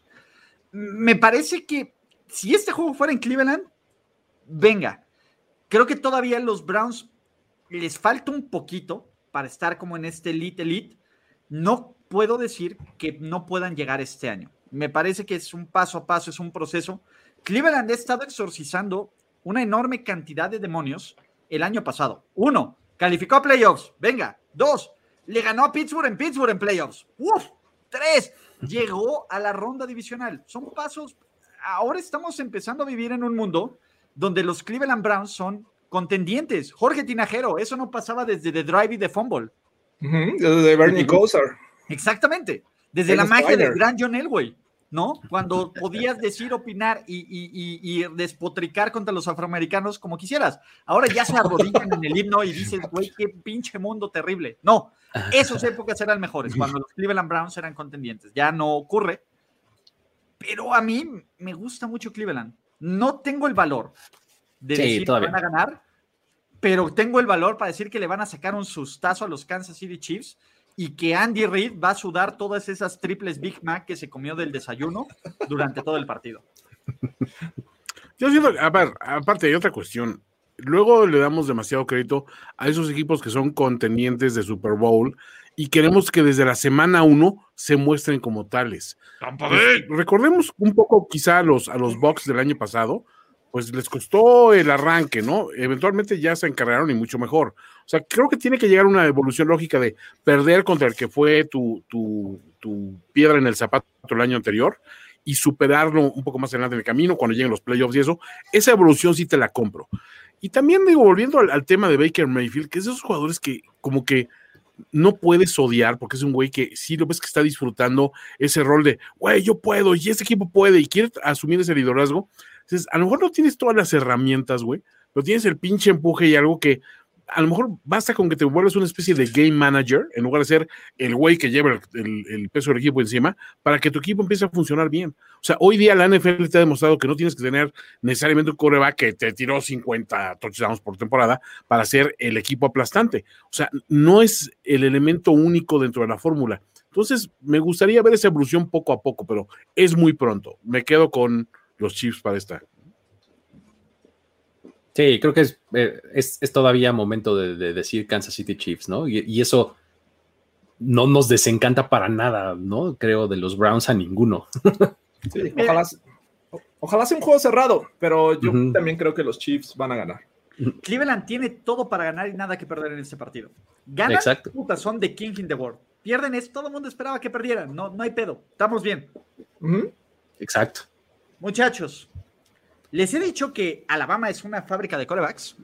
No me digas. no me eso digas. parece, cao.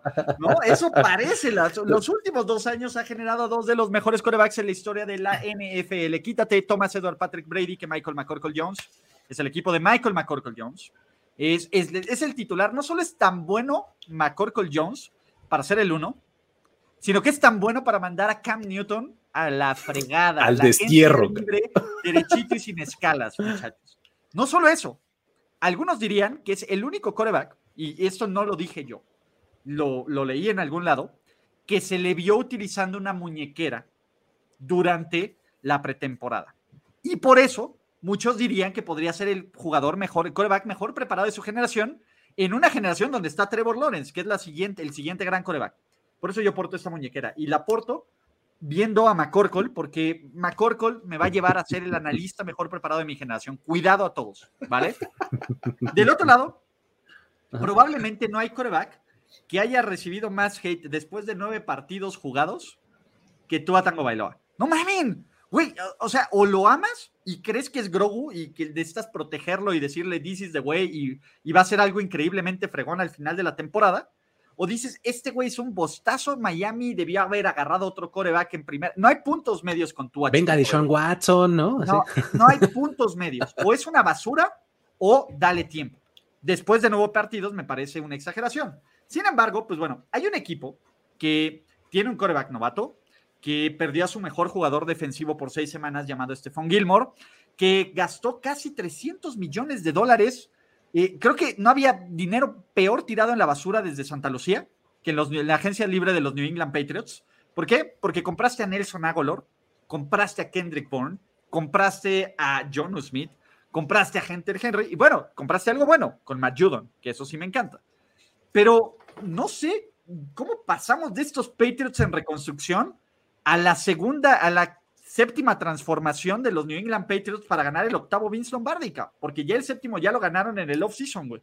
Entonces, este es un partido que yo no me explico cómo la gente puede estar tan segura que van a ganar los New England Patriots. Por favor, explíquenmelo, porque soy un pinche hitter. No, además, ¿sabes qué? Es la, la tradicional victoria de Miami contra los Pats en septiembre. O sea, si algo nos ha enseñado la historia es, es, que hay que pagar impuestos, hay, que un día nos vamos a morir y que los Dolphins le van a ganar a los Patriots en septiembre, ¿no? O en Miami. O, o en Miami, Miami. O sea, ¿no? Entonces, sí, la verdad es que eh, tienes, tienes que pensar en eso y además la defensiva de, de, de Miami sigue siendo bien buena, sigue siendo súper, súper este, eh, sólida. Eh, el berrinche de Xavier Howard es cosa del pasado, ¿no? Este, tienen otro corner súper bueno, Byron Jones. Eh, esta defensiva y contra estas armas que acabas de mencionar, pues sí luce complicado, ¿no? O sea, la verdad es que eh, sí, eh, pues creo que, digo, semana uno es rival divisional y están en casa los Patriots y demás. Yo sí, yo sí creo que, que, los Dolphins tienen ventaja en este partido. Se van a enfrentar eh, dos coaches que se conocen bastante bien. El caso de Brian Flores, que estuvo ahí un buen rato en, en New England y pues sabe mm, más o menos cuál es la, estrategia de, Bill Belichick. Pero hay que decirlo también. Yo, yo creo que eh, Tua Tango Bailoa, el, el tema que, que, yo veo a, alrededor de este jugador es, es mental, ¿no? El, tipo de, situaciones las que estuvo en 2020, en el que pues no estaba jugando mal, pero en, algún momento lo sustituían por Ryan Fitzpatrick. Eh, me parece que por ahí pudo haber afectado un poco. Yo creo que tiene el potencial para hacer un buen trabajo. Sin embargo, también esta ofensiva de los Dolphins me parece que también va a pasar por algunos problemas por cuestiones de, este bicho, ¿no? Austin Jackson eh, se va a perder el juego, que es una pérdida importante en su línea ofensiva. Por ahí, este, eh, Adam, este, ah, ese fue el nombre, Shaheen, también está, está este, en duda, eh, parece que se va a perder también el juego. Eh, y creo que Tua Tango Bailoa es un tipo que necesita de tener eh, buenos elementos, ¿no? Y obviamente Bill Belichick sabe hacer buenos planes de juegos defensivos contra corebacks prácticamente novatos. Está en su segundo año, no tiene un año completo Tua Tango Bailoa Déjame y recupera, espérame, nada más rápido, recupera elementos en la defensiva que el año pasado no contó. Entonces, creo que también es un factor para creer que este equipo no va a ser tan malo. Y lo que he visto, lo poco que he visto de Mac Jones, no, creo, no estoy diciendo que sea el próximo eh, Brady, me parece que ha hecho un buen trabajo y con un sólido juego terrestre que también he visto que lo han hecho. Entonces, vamos a ver, yo, yo no creo que va a ser tan fácil para los Dolphins, pero tampoco veo des, descabellada la, la, idea de que ganen los Pats. Espérame, Toño, antes que eso. Uno, dos cosas. Eh, Venga. Tua fue novato el año pasado. Sí. ¿Cómo le fue contra los Pats? Perdóname. Recuérdame. ¿Contra los Pats? Contra su defensiva. No, la defensiva de los, los fue, fue, bueno, fue okay. bastante buena y una defensiva mermada de los Pats. Dos. Sí, okay. ¿Quién es el mejor jugador de la defensiva de los Patriots, aún con todos los regresos? ¿Se llama Stephon Gilmore o es alguien más? Creo que se llama Stephon Gilmore. Ok, ¿y va a jugar? No, no va a jugar. Seis, seis semanas no va a estar. Y posiblemente dirían, ya no regrese. Algunos dirían una de esas, como, como, miembro de la séptima caballería, sus picks se basan por el pantone. ¿Qué coreback no tiene nada que tiene ver. un no pantone más claro y qué coreback tiene un pantone más oscuro con basarte en estos picks? Te apuesto las chelas del próximo Overreaction. Te apuesto lo que quieras. A que ganan los Pats. En este momento te estoy diciendo ahorita, ahorita, yo sé que eres Macor con Liver o a chiquito bebé. Aunque esté panzón, no importa. No me, no me importa. me, me, representa, me, me representa, representa, por estar panzón. Representa, blanco panzón y de Alabama. Eres tú, Jorge. Agiten sus sábanas blancas. Perdón, Toño, ya. Disculpa. Sí, dicen que el Jorge no fue a invadir el Capitolio este año porque tenía que estar en una quema, tenía que estar en una quema de cruces que ya tenía agendada. Exactamente. Que estaba liderando. Por, por, eso, ojo, ojo, mandó a Carlos Gorospe en su disfraz de Búfalo Vilca. En su representación. Obviamente. Porque cuarto y pulgadas, güey. Ah. Oye, sí, ese, ese, esa historia tendrá que salir después. Oigan, pero hay un, hay, un aspecto. Yo, creo que sí, el Brian creo que sí tuvo un, lapsus mental el año pasado al no darle la confianza al 100 a tu amiga Manuel Pole, porque creo que eso le va a pasar un poquito de factura todavía este año. Siento que todavía va a tener que eh, darle esa, esa rienda que le tuvo que haber dado como novato y que no se la dio. Jorge apoyando al equipo con el head coach de color no cuestionable. No podía esperar. A ver, no, a ver, a ver, Jorge, lo hemos dicho, no juzga a los jugadores por el color de su piel, lo juzga por el ancho de sus fosas nasales y nada más. O sea, o sea no, tampoco le levanten falsos. Pero, o sea, yo sí siento que te voy a decir, sí, sí hay un par de decisiones ilógicas y a, los Dolphins lo, más que le puedes poner como debilidad en este juego son esos imponderables, ¿no? El COVID, este, que, que todavía tenga como un resentimiento de que los mismos fans no se le entregaron como se le entrega tradicionalmente a un coreback novato, y más en una ciudad que está muy necesitada de un coreback ídolo, o sea, en serio. Eh, porque el, que, el que pudo haber sido, que era Tannehill, pues lo dejaron ir de una manera torpe. Y ahora creo que lo ves triunfar en otro lado y dices, güey, pues, y, y tenemos este güey que, que qué onda con este cabrón y por qué no está dando ya de las victorias, por qué no es otro, otro fenómeno de la NFL. Pues siento que también es muy impaciente esa afición. Ciudad, Miami es una ciudad donde, de moda, donde el que está de moda es el que va a saber y lo apoya, es todo este rollo. y los Dolphins, tristemente, ya tienen un rato que dejaron de ser de moda. Bueno, a ver, señoras y señores, lo que estaban esperando. Obviamente Jorge ya, ya tomó su decisión basado en qué tanto la gente votó por Trump, en qué tanto el coreback y el, y el, y el head coach votaron por Trump. ¿Ustedes qué dicen? ¿Dolphins o Patriots? Yo digo que ganan los Dolphins. Yo todavía voy Dolphins. ¡Yes! Chelas para todos. Si yo gana los Dolphins, les voy a compartir de mi abundancia, porque a diferencia de Jorge, yo sí creo en la fraternidad y en la igualdad entre todas las personas, sin importar color, religión, eh, lo que quieran. Entonces, dicho este comercial, hablando de lugares donde la gente va a morir, entre más. ¡Wow! ¡Wow! eso yo nunca lo dije, ¿eh? nunca lo dije. Léelo, por favor. Léelo tú. Entre más transparente, mejor aparente. Qué barbaridad. Oigan, no mames, ya extrañaba esto en mi vida. Pero bueno. Vámonos a Jacksonville. fuckers need to find Jesus. Vámonos a Jacksonville. ¿Por qué? Porque ¿qué está pasando en Jacksonville esta semana? Pues casual juegan los Saints contra los Packers. No, no hay otra forma de definirlo. Tenemos el debut de The Amazing Spider-Man, muchachos con una nueva cirugía LASIK, con absolutamente la mejor visión que nos pueda dar la vida, en contra pues, de la diva de divas, ¿no? El, el divo. Aaron Rodgers, que aunque sea divo por divo, es un padrote. Y los Packers siguen siendo un contendiente al Super Bowl, o por lo menos nos intentan vender un Last Dance. ¿Ustedes cómo ven este partido, muchachos? La verdad es que también es, eh, eh, es, un, es un juego un poco también de morbo, creo yo, ¿no? Porque vas, estás esperando justamente ver eh, este regreso de, James Winston para ver, para ver si de verdad no se le ha este, eh, quitado ese gen de lanzar pases de 45 yardas, ¿no? Este, porque pues eso es su estilo de juego y, creo que nos lo, nos lo, ha dejado muy claro, ¿no? Este, de ver a Sean Payton por primera vez sin Drew Brees como su coreback, ¿no? Este, eso es una cosa que también intriga ver.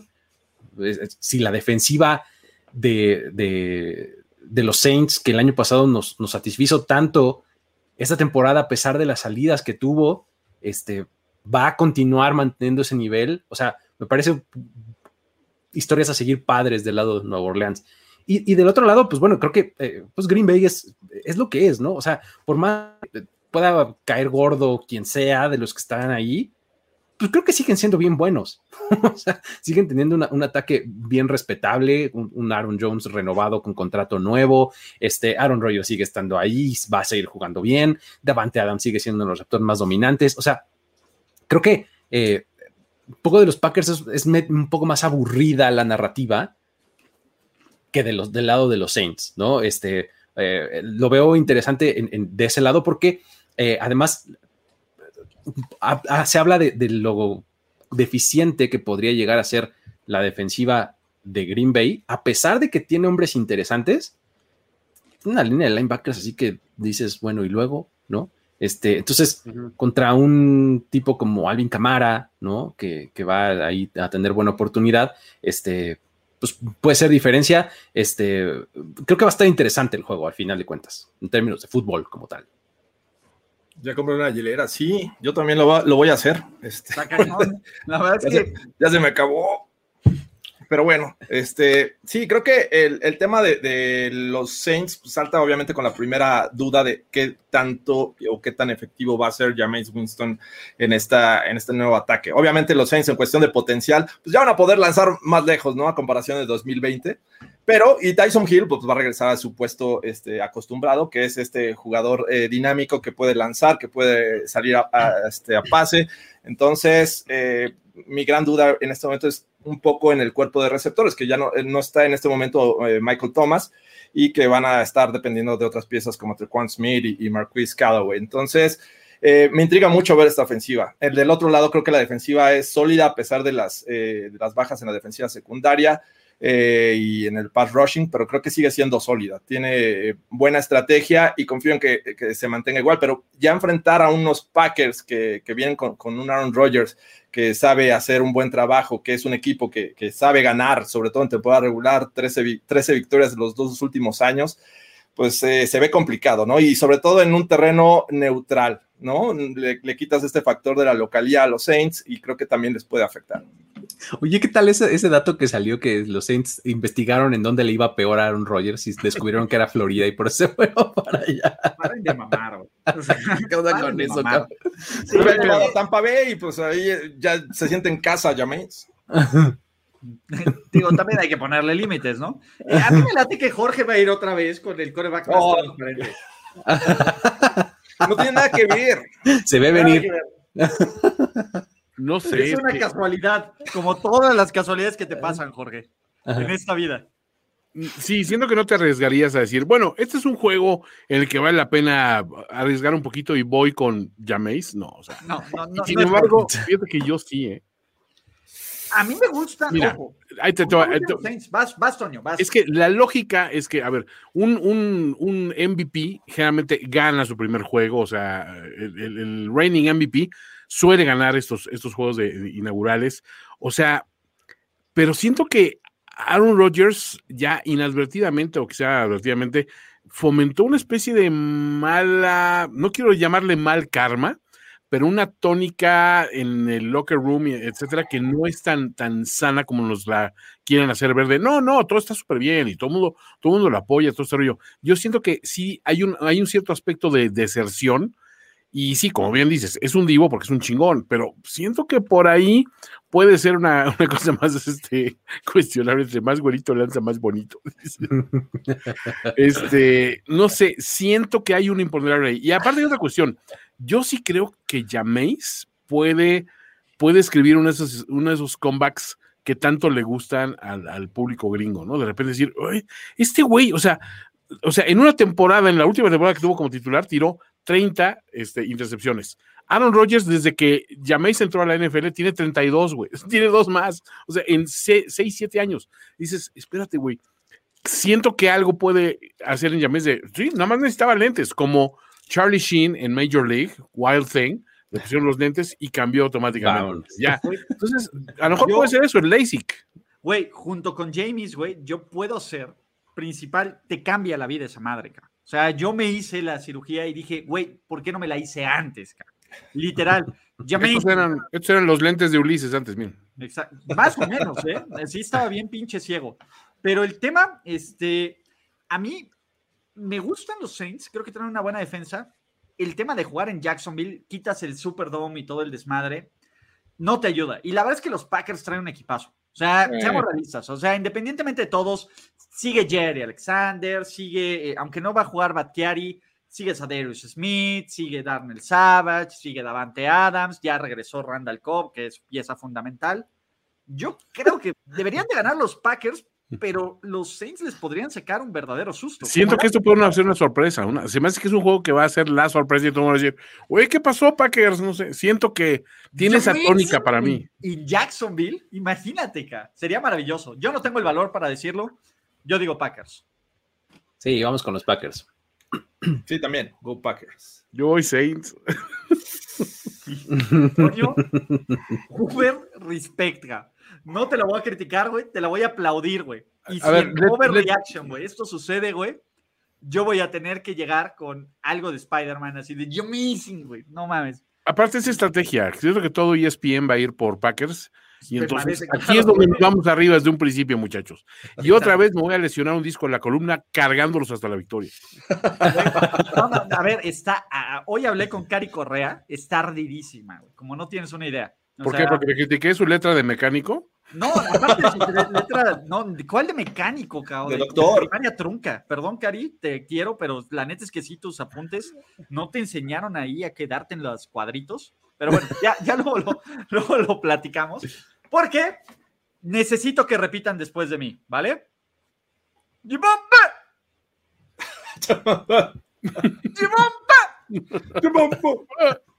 No me, no me sale, no, no, del corazón no me sale eso. Pues voy mal. O sea, viste que George volteó como que ¿Qué? ¿Qué? ¿Qué? apagó su cámara. Estaba prendiendo la antorcha. Güey, como Zach Wilson, como Zach Taylor, como Zach Wilson, güey, cuando estaban haciendo señales gangster en el draft, digo, yo, yo me voy, me van a robar la cartera aquí.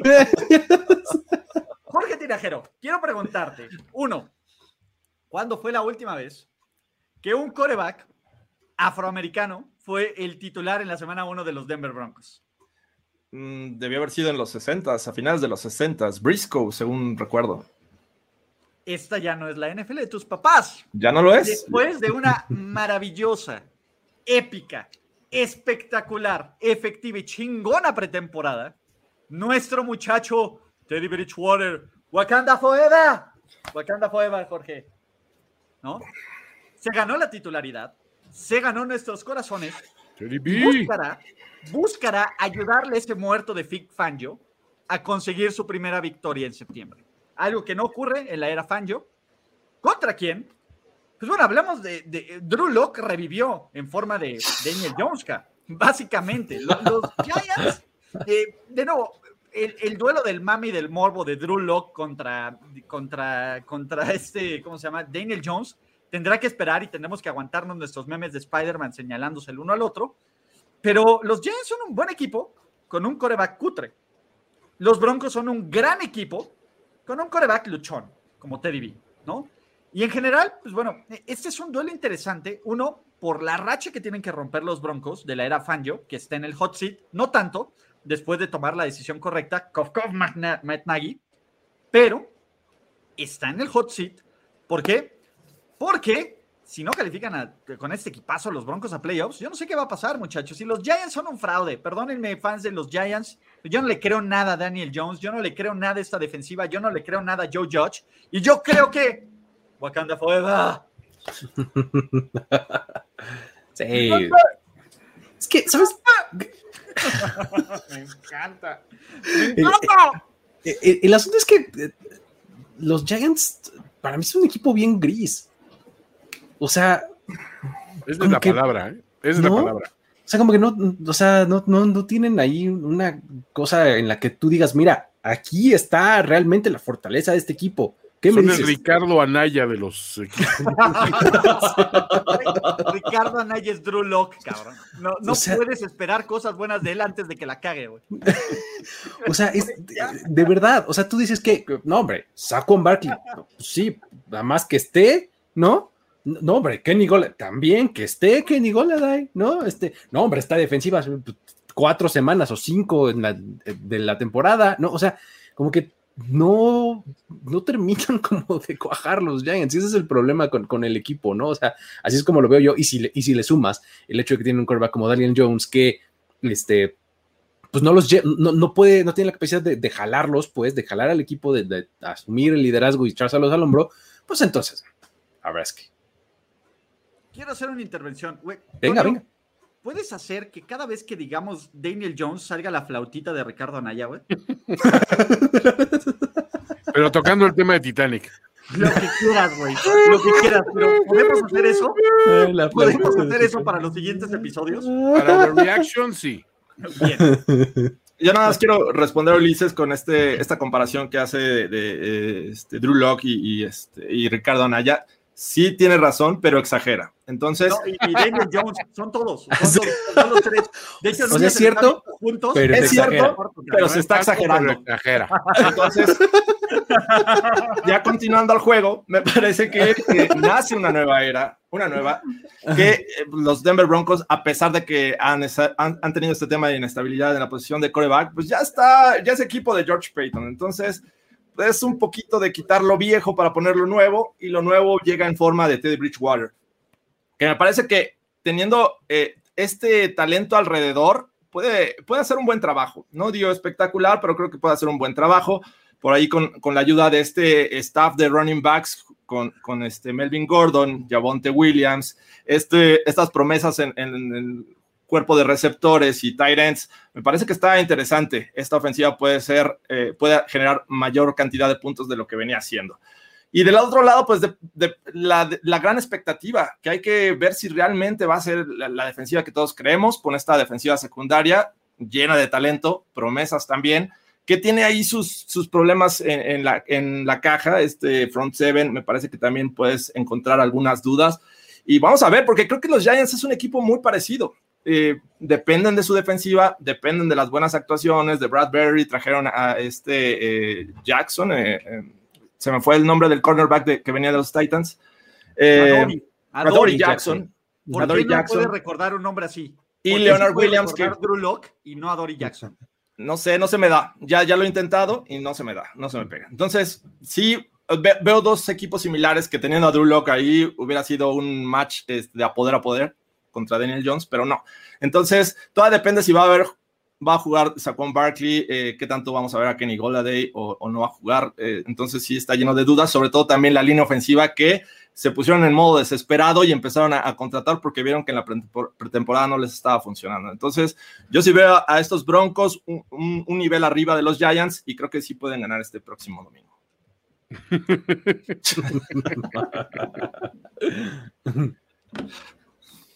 Ay, ay, ay.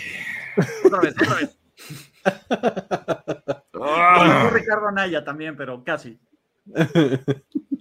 Sí, yo siento que pobres fans de los Giants no tienen mucho para emocionarse este año. O sea, o sea, creo que cruzar los dedos y ver cómo regresa Saquon Barkley cuando lo haga. Este eh, Leonard Williams es algo que sí es, es digno de, de, de, resaltarse, que es un, es un monstruo atrapado en un equipo que no va a ningún lado. Entonces, pues fuera de eso, eh, por otro lado, sí veo a unos Broncos que es el equipo que tiene mucho por resolver y hacer que cuaje, pero aún con eso le da para ganarle a rivales de este nivel, siento yo.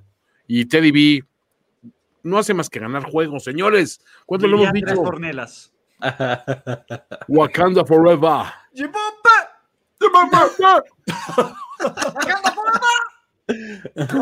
look, look to your right, Captain. Antonio sabe qué significa ese Gibombe. Es, es maravilloso y aplica perfectamente. Sí, por ahí lo habíamos visto, ¿no? El, el significado. Que era... Hold the line. Hold the line, que es este como pues, un grito de aguante, aguante agu vara. Aguante vara. Exacta, exactamente, aguante vara. ¡Aguante vara! ¡Aguante vara! ¡Aguante vara! ¡Aguante vara! Venga, muchachos, me fascinan los Denver Broncos para este partido. Yo voy. ¿Alguien dice Giants? ¿Neta? No, no creo. No.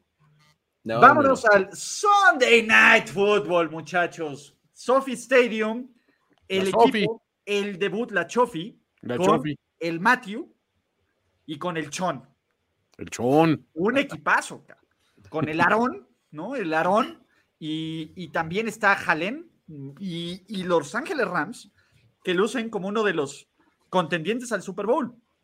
Y los Chicago Bears, que probablemente hicieron uno de los movimientos más arriesgados del draft, ¿no? Que fue subir por un novato que tiene un potencial infinito, como, como Justin Fields, ¿no? Y que tiene a Allen Robinson y que tiene a Khalil Mack y que tiene una defensa interesante. Pero tiene al güey más tibio del mundo llamado Matt Nagy, que dice, dude, es el momento de evaluar a Andy Dalton. Vamos, muchachos.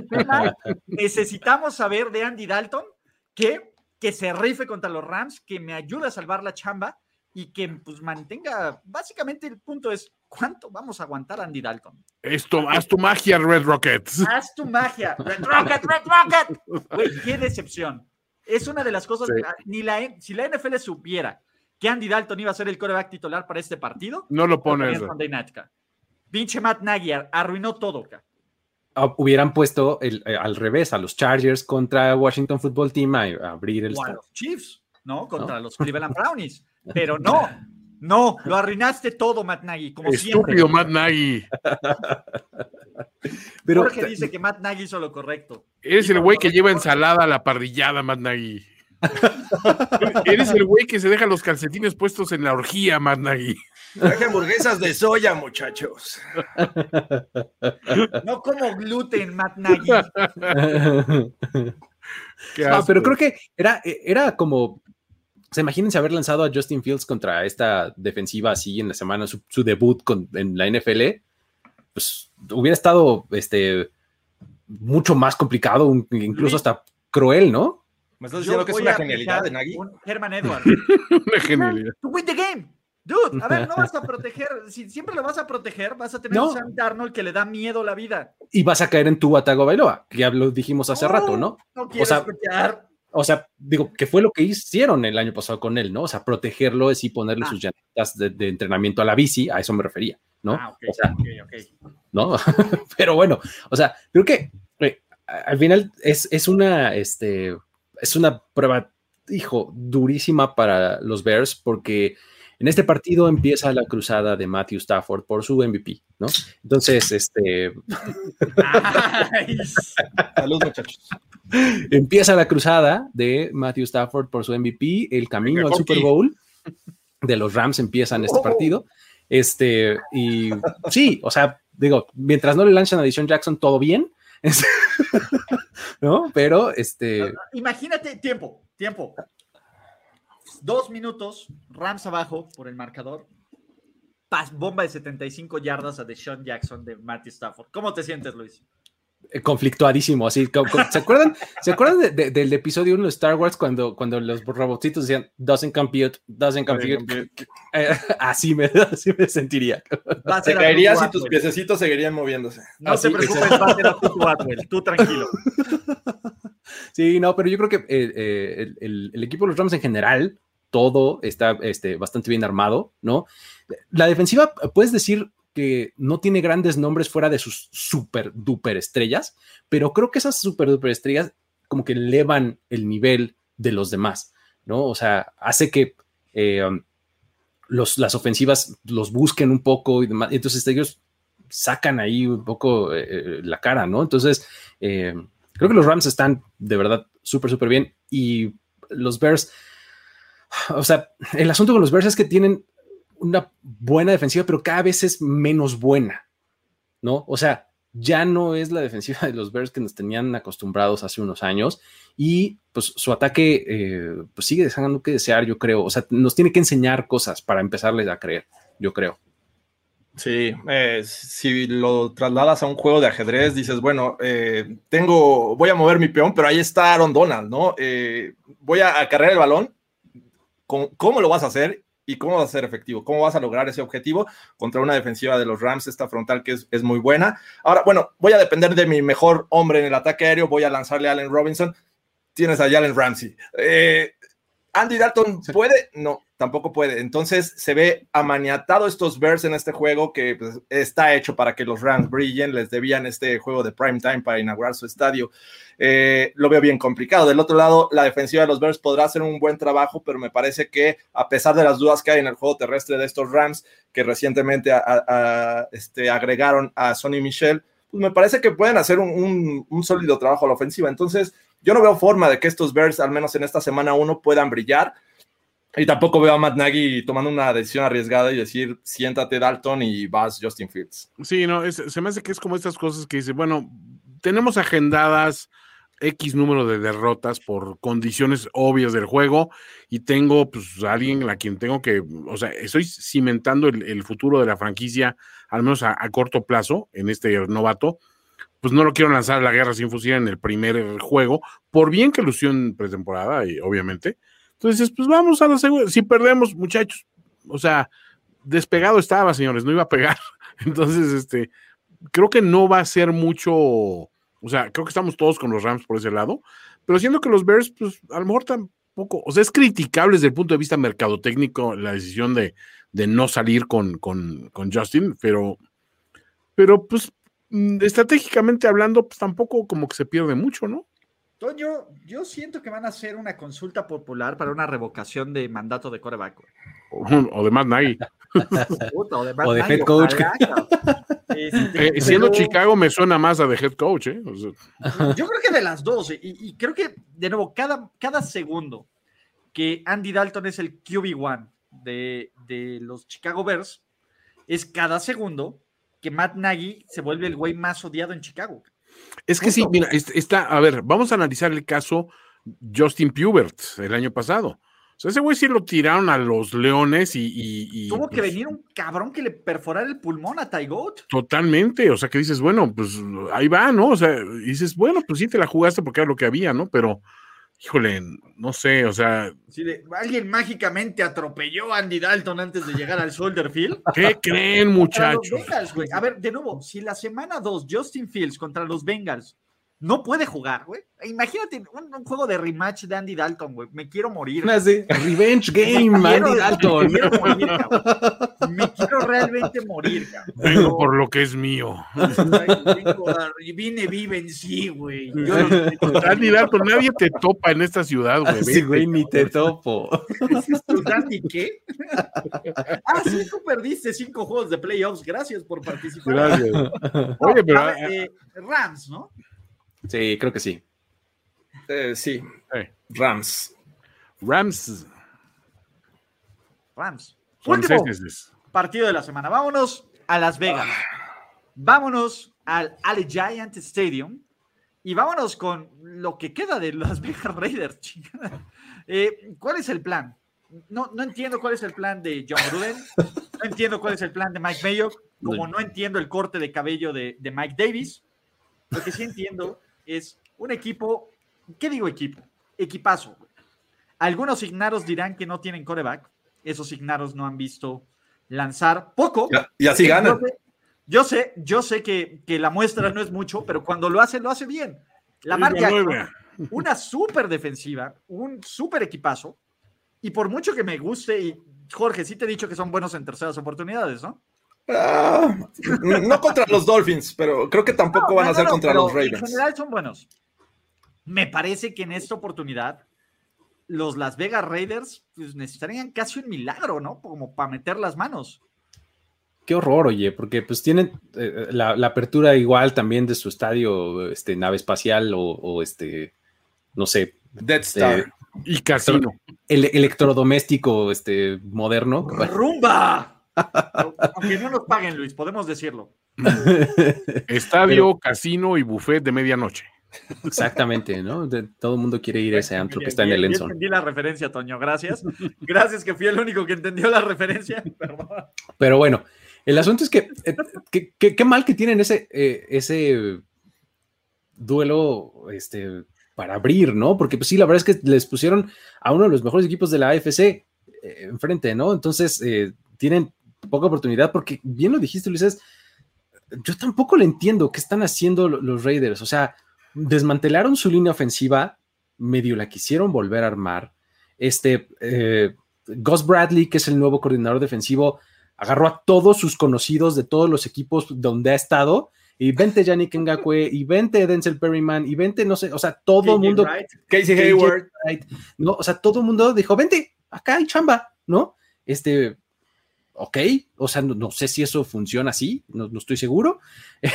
Eh, y, y, digo, los, los corredores también, este, eh, o sea, contrataron a Kenyan Drake, ¿no? Este, para ahí ser backup de- o complemento de Josh Jacobs, ¿no?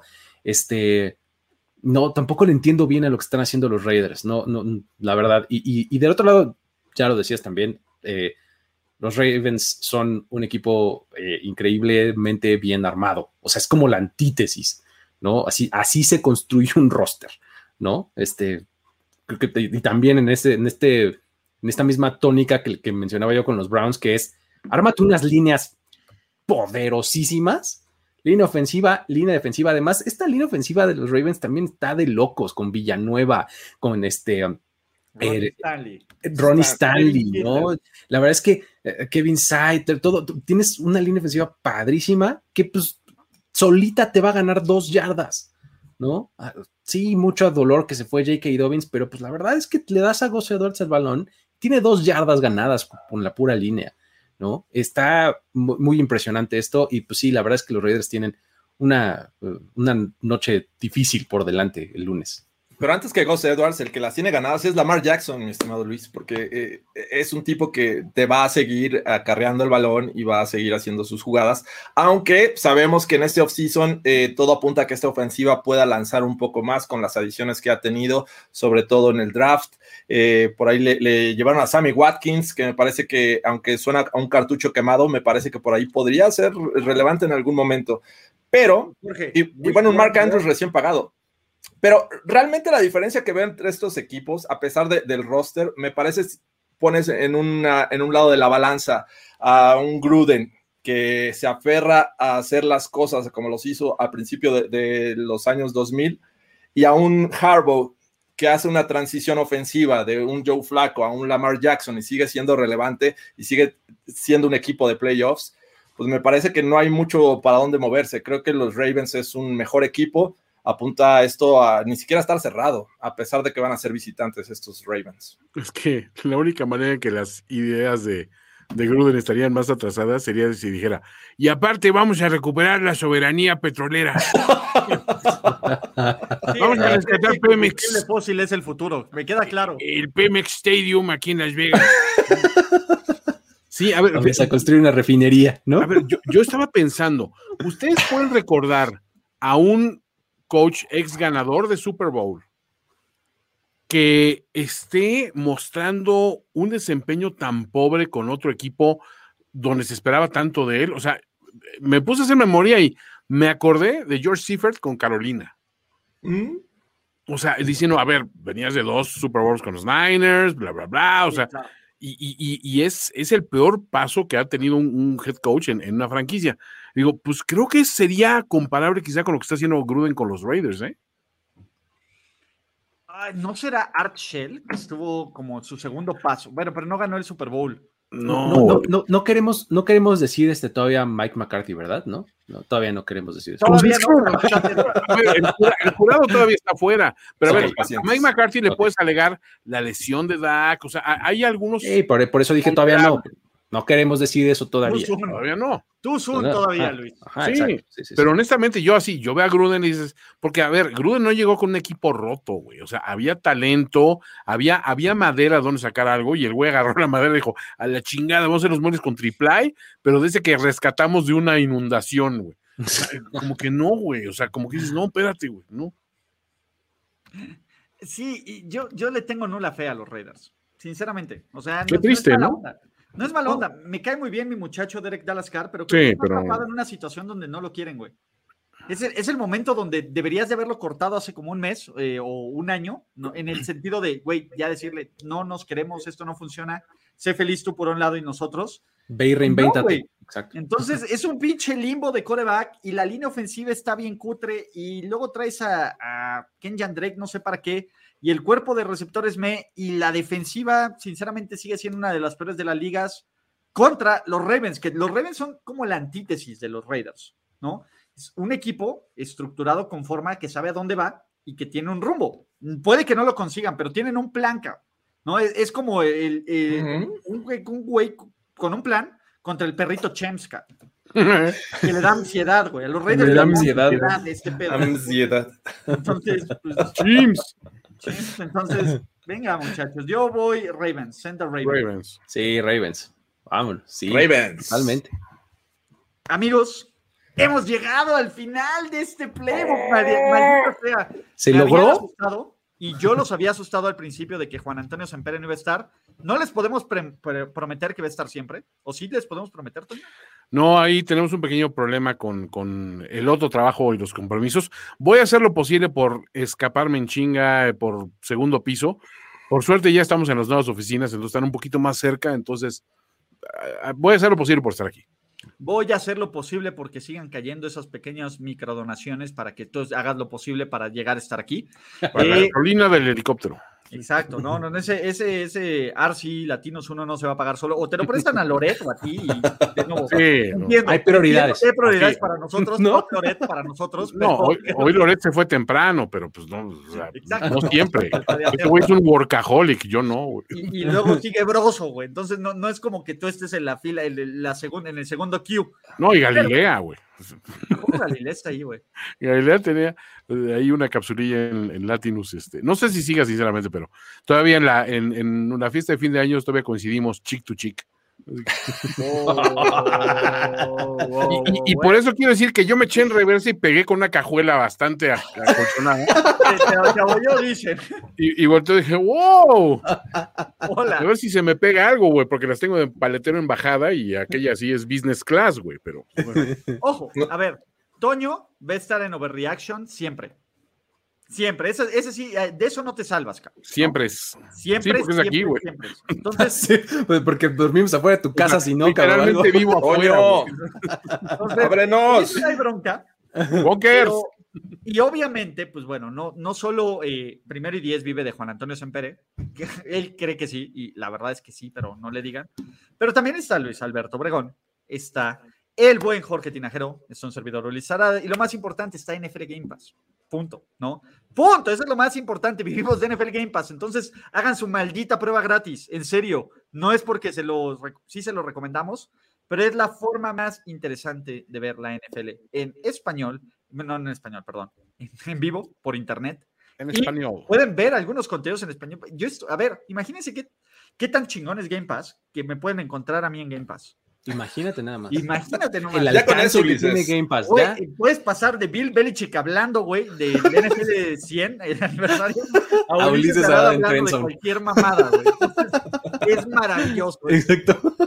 Es La maravilloso. rebanadita Wonder. Claro, no, no está Garay, entonces creo que no está Garay. Según yo no está Garay, pero en fin. No, y si no, pues venga, los bandazos siguen. Toño, Jorge, Luis, a nombre de NFL Game Pass y de Primero y Diez, esto fue el primer playbook del año. Nos vemos el siguiente miércoles. Hasta la próxima. Gracias. Playbook de primero y diez, presentado por NFL Game Pass.